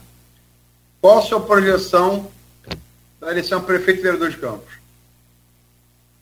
Não, eu acho que o, o garotinho está pavimentando a. Vladimir, Vladimir. Perdão, Vladimir. Você vê que a minha dificuldade de, embora reconhecendo é, o papel do Vladimir, minha dificuldade de separar ele do garotinho, né? É porque né, é o chefe, ainda é o chefe do clã, né? É, então eu acho que o, o, o, Vladimir vai levar esse grupo, se o garotinho não atrapalhar, né? vai levar esse grupo a um sucesso eleitoral na próxima eleição, né? É, talvez até também em termos de uma Câmara mais é, é, é favorável a ele. Mas é, é, lembrando que é, essa nova realidade do protagonismo da Câmara, embora muitas vezes por caminhos tortos, parece ter é, é vindo para ficar. Eu, eu, e esses caminhos tortos, por que, que eles são tortos? Por que, que o orçamento é uma peça meio que decorativa? Né? Porque é, não tem a participação da sociedade. A sociedade não se organiza para disputar o orçamento, porque aonde a sociedade se organiza para disputar o orçamento, a margem dos vereadores e a margem do executivo é sempre menor mesmo, por causa do compromisso social, porque aí mexer no orçamento significa rasgar compromissos sociais. É, mas, enfim, nós não temos essa realidade é, é, em Campos e no Brasil, né? muitas vezes. Em algumas cidades você não encontra essa capacidade da sociedade se colocar lá para discutir o orçamento e, e impor certos compromissos. Não é o nosso caso. E isso, lamentavelmente, dá uma, uma enorme é, é, liberdade. Mas eu prefiro ter uma Câmara é, que é, é, é, limita e debate com o prefeito o, o, orçamento do que ter uma Câmara que só carimbe o orçamento. Embora seja muito ruim que essas modificações se deem por caminhos tortos, por benefícios adquiridos por vereadores em função de, de verbas públicas estaduais, federais ou municipais. Né? Lamento profundamente que, que seja assim, né? mas acredito que uh, uh, é, é, melhor para o, o, sistema político que a Câmara tenha alguma personalidade política né? e, que, e que possa apoiar o governo mantendo o seu papel ou ser oposição ao governo também mantendo seu papel, porque num caso ou no outro, isso é bom para o eleitorado, né? isso é bom para a população, porque ela vai ser, vai apoiar o governo criticando os erros e, e as insuficiências e vai ser oposição sem inviabilizar o governo. Né? Então, eu acho que esse é, é um, bom, um bom critério. Agora, se você me permite é, fazer uma, uma breve é, observação sobre o, o, o Eduardo Cunha é, e, e, a questão. Se a gente for olhar o, o escândalo dos anões, lá atrás, é, do Ibsen Pinheiro, você vai ver que ali uh, os escândalos continuam até hoje. E depois, com o fim da Lava Jato, mais escândalos vai ter ainda, porque é difícil encontrar juiz e procurador que queira correr atrás de escândalos, porque isso virou criminalizar a política. Né? Mas o, o, fato é que, se você for ver os valores envolvidos no escândalo do orçamento dos anões na Câmara nos anos 90, estava na casa dos milhões. Hoje, esse tipo de distribuição que o Bolsonaro é, inventou para não ser é, é, incomodado pela Câmara Federal e o Senado, é, se fala em bilhões, em fatias é, bilionárias, 20 bilhões. É, então, houve uma mudança radical que empoderou. O legislativo tem um lado bom, que eu já falei, e tem um lado péssimo. Né? Você está pulverizando bilhões de recursos em gastos que não são planejados e, e cuja a, a eficiência e, e, o resultado para a população são muito questionáveis. Né? Então é importante a gente estar atento também em relação a, a que caminhos a Câmara vai tomar, a Câmara Municipal, no sentido de gerir os recursos. Mas é importante, então, que agora a gente crie consciência, sobretudo o eleitor, que a Câmara tem poder para definir os recursos e para encaminhar o gasto desses recursos. Isso talvez ajude o eleitor a ter uma outra postura em relação à Câmara. Em vez de votar em vereador por quem receber cheque cidadão? Em derrama de cheque cidadão, como lá atrás, né, na, na, tentativa da Rosinha de eleger doutor Chicão, né, que o cheque cidadão foi de 7 mil beneficiários para 12 mil, 14 mil, sei lá, beneficiários, que se tenha uma postura é, é, mais republicana em relação aos edis, né? É, Nogueira, desculpa, é, eu estou com a de saideira, ela precede a expulsadeira. E agora, juro que é expulsadeira. Falou dos anões de lançamento, a primeira tradução dos anões de lançamento foi feita no Cancioneiro Popular por Herbert Viana, né? Se eu fosse dizer nomes. É, é Se eu fosse dizer nomes, a lista não era pequena. João Alves Genebaldo e Humberto Lucena. E assim se ajuda ladrão de concessão em concessão de rádio FM e televisão. De rádio FM e televisão. Né? E aí, só que aí a projeção da música não deu muito certo. Ele falou, Luiz Inácio falou, Luiz Inácio avisou, são 300 picaretas que é o anel de doutor. Depois o próprio Luiz Inácio acabou tendo seu, seus malfeitos, digamos assim. Né? Sim, Mas foi reconduzido ao poder. Se embriagou pelo poder, como de certa maneira, como o Sérgio Cabral, que se embriagou mais ainda. Né? Mas é a pergunta, é só, só para lembrar, porque essa música é muito boa, do Paralamas, de Herbert Viana, ele está na minha cabeça. João Alves Genebaldo Humberto Luciano. Mas, enfim, é, que são os anões de orçamento. Uhum. E virou, e virou uma pérola da, do, do, nosso cancioneiro. É, George disse que se a pacificação bacelar. É, que se muito discute, ah, a pacificação vai durar, não vai durar, é laticínio, não é. Lindbergh já falou aqui que não é pacificação. Lindbergh é deputado federal do PT. Não é pacificação, é trégua. Cara, eu acho que assim, uma, um, um assunto que vai da roda de bar do, do, do cara da função mais, mais humilde, socioeconômica, o cara que maior, com maior domina o PIB da cidade, essa discussão tá. Né? Esse assunto tá. Pacificação do Bartinho Bacelar. É, Jorge colocou que se a pacificação realmente não, não, não, não se mantiver, é, que ela atrapalha Vladimir sim, mas que ela não vê ela com capacidade de, de afetar o seu favoritismo, nem mesmo a possibilidade de ganhar, ganhar no primeiro turno. só para ser justo, eu tenho que lembrar os, os, os, outros players envolvidos. né? Quais sejam? Vladimir, candidato natural, não tem, uh, salvo imponderável, não tem volta. Jeff, Jefferson Manuel de Azevedo, né, reitor do IFE, por tudo que eu tenho ouvido do PT nas três esferas, não tem volta. Sal, sempre salvo empoderável. Salvo o avião de do Campos, que ninguém pode prever. E os demais, que ainda depende de contingência, o próprio Marquinho, caso a pacificação azede, é aventado como possibilidade, hoje presidente da Câmara, irmão de Rodrigo. Tiago Rangel, deputado estadual, eleito primeiro mandato, que está aí em busca de partido, após ser barreirado dos republicanos no movimento político, faz parte de Vladimir. É, Caio Viana, que disputou o segundo turno duríssimo do Vladimir em 2020, mas tá, que está deputado federal, após uma ginástica de Eduardo Paes, seu padrinho, prefeito do Rio, mas talvez não viva hoje seu melhor momento. Liga no PSD ainda, partido de Caio e de, e de Eduardo Paes, o jovem, promissor deputado, é, vereador Bruno Viana, né? mas talvez seja o nome para o futuro é, o ex-prefeito Sérgio Mendes fez um bom governo nos anos 90, é, mas é um governo é, talvez distante da memória da maioria do eleitor. É, são, são, são, é, eu, eu só dei os players para reforçar a pergunta. Com esses players que estão aí, né, e eu acho que não tem assim. A novidade seria ah, um Joelson Barcelos, por exemplo, um empresário. E que seria uma novidade? Né? Estou chutando, porque Joilson foi cogitado em 2020, até que nesse mesmo programa negou que pudesse ser candidato. É, você acha, você concorda com o Jorge, ou discorda, é, você acha que se houver ruptura com os Bacelar, isso não afeta o favoritismo de, de, de Vladimir? Eu acho que não, eu acho que não afeta, concordo com ele, porque é, isso tem dependido dos acertos mais do prefeito do que propriamente dos desacertos com a Câmara. Eu não sei que tipo de liderança é o Marquinho Bacelar, você sabe avaliar melhor do que eu.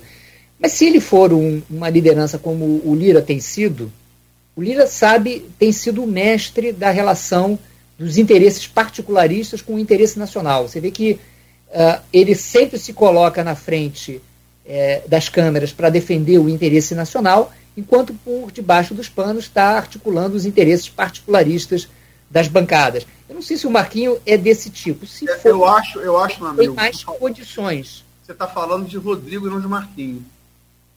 Eu falo, do, uh, sim, eu digo assim do, do, do, do, Edil que pode vir a ser, ah, tá. que pode vir a ser candidato a prefeito. O, o Rodrigo eu acho que, que, que se lança para a esfera estadual. É, mas é, é o perfil mais parecido com. Em termos de articulação com o Lira, talvez seja ele, né? É, eu não sei o Marquinho. O que, que o Marquinho representa? Porque se o Marquinho e, e, e, e o próprio. É, consegue emular esse, esse lirismo aqui em Campos, ele certamente ele pode aparecer como uma liderança. Né? Porque, uh, sinceramente, se você for ficar operando a pequena política apenas vai ser difícil enfrentar o, o, o Vladimir, o Vladimir tem conseguido colocar os interesses públicos né, no seu lugar. Então, alguma liderança que vai ameaçá-lo vai também ser capaz de colocar o interesse público é, no proscênio. Né? Não sei se o Marquinhos tem capacidade para isso. O Bacelar, lá, o Rodrigo, é, não me parece, porque o ambiente da LERJ não é um ambiente muito propício para isso, embora esteja aí, elegeu vários governadores, né? E agora o Cláudio Castro é um, uma das peças desse mecanismo do alerjão.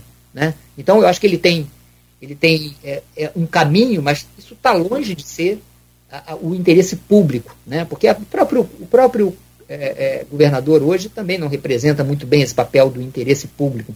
Né? Ele, a, me parece muito aquém do, do lirismo. Né? mas, enfim, é, eu, eu, o que me estranha nesse, nesse processo é o Caio Viana, porque o Caio Viana meio que ele sumiu, né? E, e ele teria, ele seria assim, digamos, uma oposição, né? É, é, ele poderia emular uma oposição progressista, tentar unificar o campo progressista e representar, embora seja também um representante da oligarquia, é, tentar representar uma alternativa ao garotinho. Mas é, é, eu tenho dúvida se ele pode desempenhar, se ele quer desempenhar esse papel, né? E se ele pode desempenhar é, tão, tão distante assim do, da realidade da, da, Eu não tenho visto falar dele na cidade, não sei onde por onde ele anda. Né? E, e essa coisa de sumir, por exemplo, no caso da Marina Silva, não deu muito certo para ela. Né? Você some do, do, da discussão e da disputa política, quando tenta voltar, muitas vezes você é mal recepcionado, né, como oportunista, alheio a, a, aos problemas cotidianos e volta só na época de eleição. Não sei se vai acontecer o mesmo com o Caribiano, é uma indagação que eu faço. Né? Tenho dúvida se ele vai ser capaz de se reapresentar e se se reapresentar, se vai ter capacidade de galvanizar ou se vai ser suplantado pela máquina que os Bacelar estão é, procurando construir e já, já, já tentaram né, na última eleição. Mas só para fechar, de qualquer maneira, eu acho que a disputa da próxima eleição é uma disputa, na verdade, quem vai entrar nessa disputa com o garotinho está pensando na outra eleição. Vladimir. Perdão. Está pensando na outra eleição. Eu acho que não está pensando em 24, vai pensar, quem vai entrar agora está pensando em 28. Eu acho que são, estão jogando as fichas, né, a não ser que o Caio surpreenda. Ou em 26, né? Muito se fala que o Jefferson, se esse caso se faz, é, para prefeito, mesmo que não vencesse, ele poderia ser lançado deputado estadual federal em 26. Perfeito. Eu, eu imagino dessa maneira. Bom, meu caro Hamilton Garcia, é sempre muito bom poder te ouvir. Aliás, se me permite, Aloysio, Hamilton, seus, é, é, suas análises são sempre muito ricas. Acaba no, no, nos obrigando depois até ouvir novamente o programa e recapitular, porque são bem detalhados e interessantes. Parabéns, sobretudo. E obrigado por hoje, obrigado pela paciência lá. E agora o Beto apurou aqui, eu estou terminando, mas houve um apagão, gente, é, em 18 estados, mais o Distrito Federal. Então, quer dizer. São João da Barra não, hein? São João da Barra ficou em pé. É, sim, sim. Olha, é o Porto, é o Porto. É o Porto, está é, aqui, tem a termoelétrica aqui do lado, aqui não tem caído mais luz, não. Demora 10 segundos. Viva. Mas, mas, mas, mas tem a besta que está falando ainda, né? Passou, passou uma besta aqui há pouco. Né? É, as causas estão sendo apuradas. Foi realmente às 8h31, exatamente a hora que eu anotei aqui. Impactou aí vários serviços, como o rádio, metrô, semáforos e por aí. São, foram 18, e aí não todas as cidades do, desses estados, mas boa parte dessas cidades. Deve ter sido provável. As causas estão sendo investigadas alguma linha que deve ter dado problema e que aí tem ali as subestações que dividem esse fornecimento. Hamilton, mais uma vez, muito obrigado. Bom dia para você. É sempre um prazer participar de vocês, com vocês nesse, nesse programa muito auspicioso para a cidade, que recomendo a todos que ouçam. Valeu. As entrevistas que vocês fazem. Claro, sempre pelos entrevistados. Né? Muito bom. Aloysio Abreu Barbosa, muito obrigado por hoje também e até amanhã com mais um, um Folha no Ar, se Deus quiser. É amanhã Arthur Gomes falando, está comemorando 50 anos de poesia, né? não é pouca coisa. É, eu acho que é, um, que é um credor da literatura e da poesia de Campos. Tenho muito orgulho de dizer que o primeiro festival de poesia que eu ganhei em Campos, 92, passava, passava minissérie Hamilton Anos Dourados. Anos Dourados não, perdão, Anos Rebeldes. Anos Dourados foi anterior. Anos Rebeldes. É, e eu tirei primeiro e segundo lugar naquele festival. Foi uma surpresa, eu tinha 19 anos. E Arthur defendeu esses poemas. E comemora agora 50 anos de, de poesia, né? Legal. Agradecer ao Hamilton pelo programa de hoje. Peço desculpas, perdão por ter chegado atrasado. Não sei o que aconteceu, se houve um pré-apagão no meu celular aqui, antes do apagão apagão aí nacional, mas é, é bom o Lula abrir o olho, porque foi um apagão, o apagão foi um dos motivos para Fernando Henrique ter sido apiado, o PSDB ter sido apiado do poder nos anos 90 pelo PT. Bem lembrado, Luiz. É, é bom lembrar, né? É. Bom lembrar. Então, apagão costuma, costuma gerar consequências eleitorais desagradáveis. Foi assim o PSDB. Hamilton, obrigado pela presença. Como é, aí fazendo minhas palavras do, do Nogueira, é, as análises suas são sempre muito didáticas, sempre traz essa coisa de, de, fazer essa. essa, essa nisso, nisso se parece com Lula. Me dá metáfora aí. Uma metáfora do nacional com, com, com, com local, essas analogias, que também são um pouco bíblicas, eu acho que tem um pouco de, de cristão dentro desse, desse, desse marxista, fala muito pela analogia, e isso é muito bom, acho que enriquece o discurso e parte delas vão estar amanhã no ponto final, bem cedo na banca e na casa dos assinantes. Beleza, bem lembrado. Jornal Tentando amanhã. elevar o nível da discussão. Que, pelo amor de Deus, gente. Perfeito. Pelo amor de Deus, vamos botar a mão na consciência. Sobretudo, quem tem mais idade deveria dar exemplo. Perfeito, perfeito. Perfeito. Bom, diante dessa fala bacana, para fechar o programa, não precisamos falar mais nada. Fica aí o, a- o pedido. E amanhã a gente volta a partir das sete da manhã. Fique ligado, fique na Folha FM. O Folha no Ar tem o oferecimento de Coagro, Proteus, Unimed Campos, Laboratórios Plínio Bacelar e Vacina Plínio Bacelar.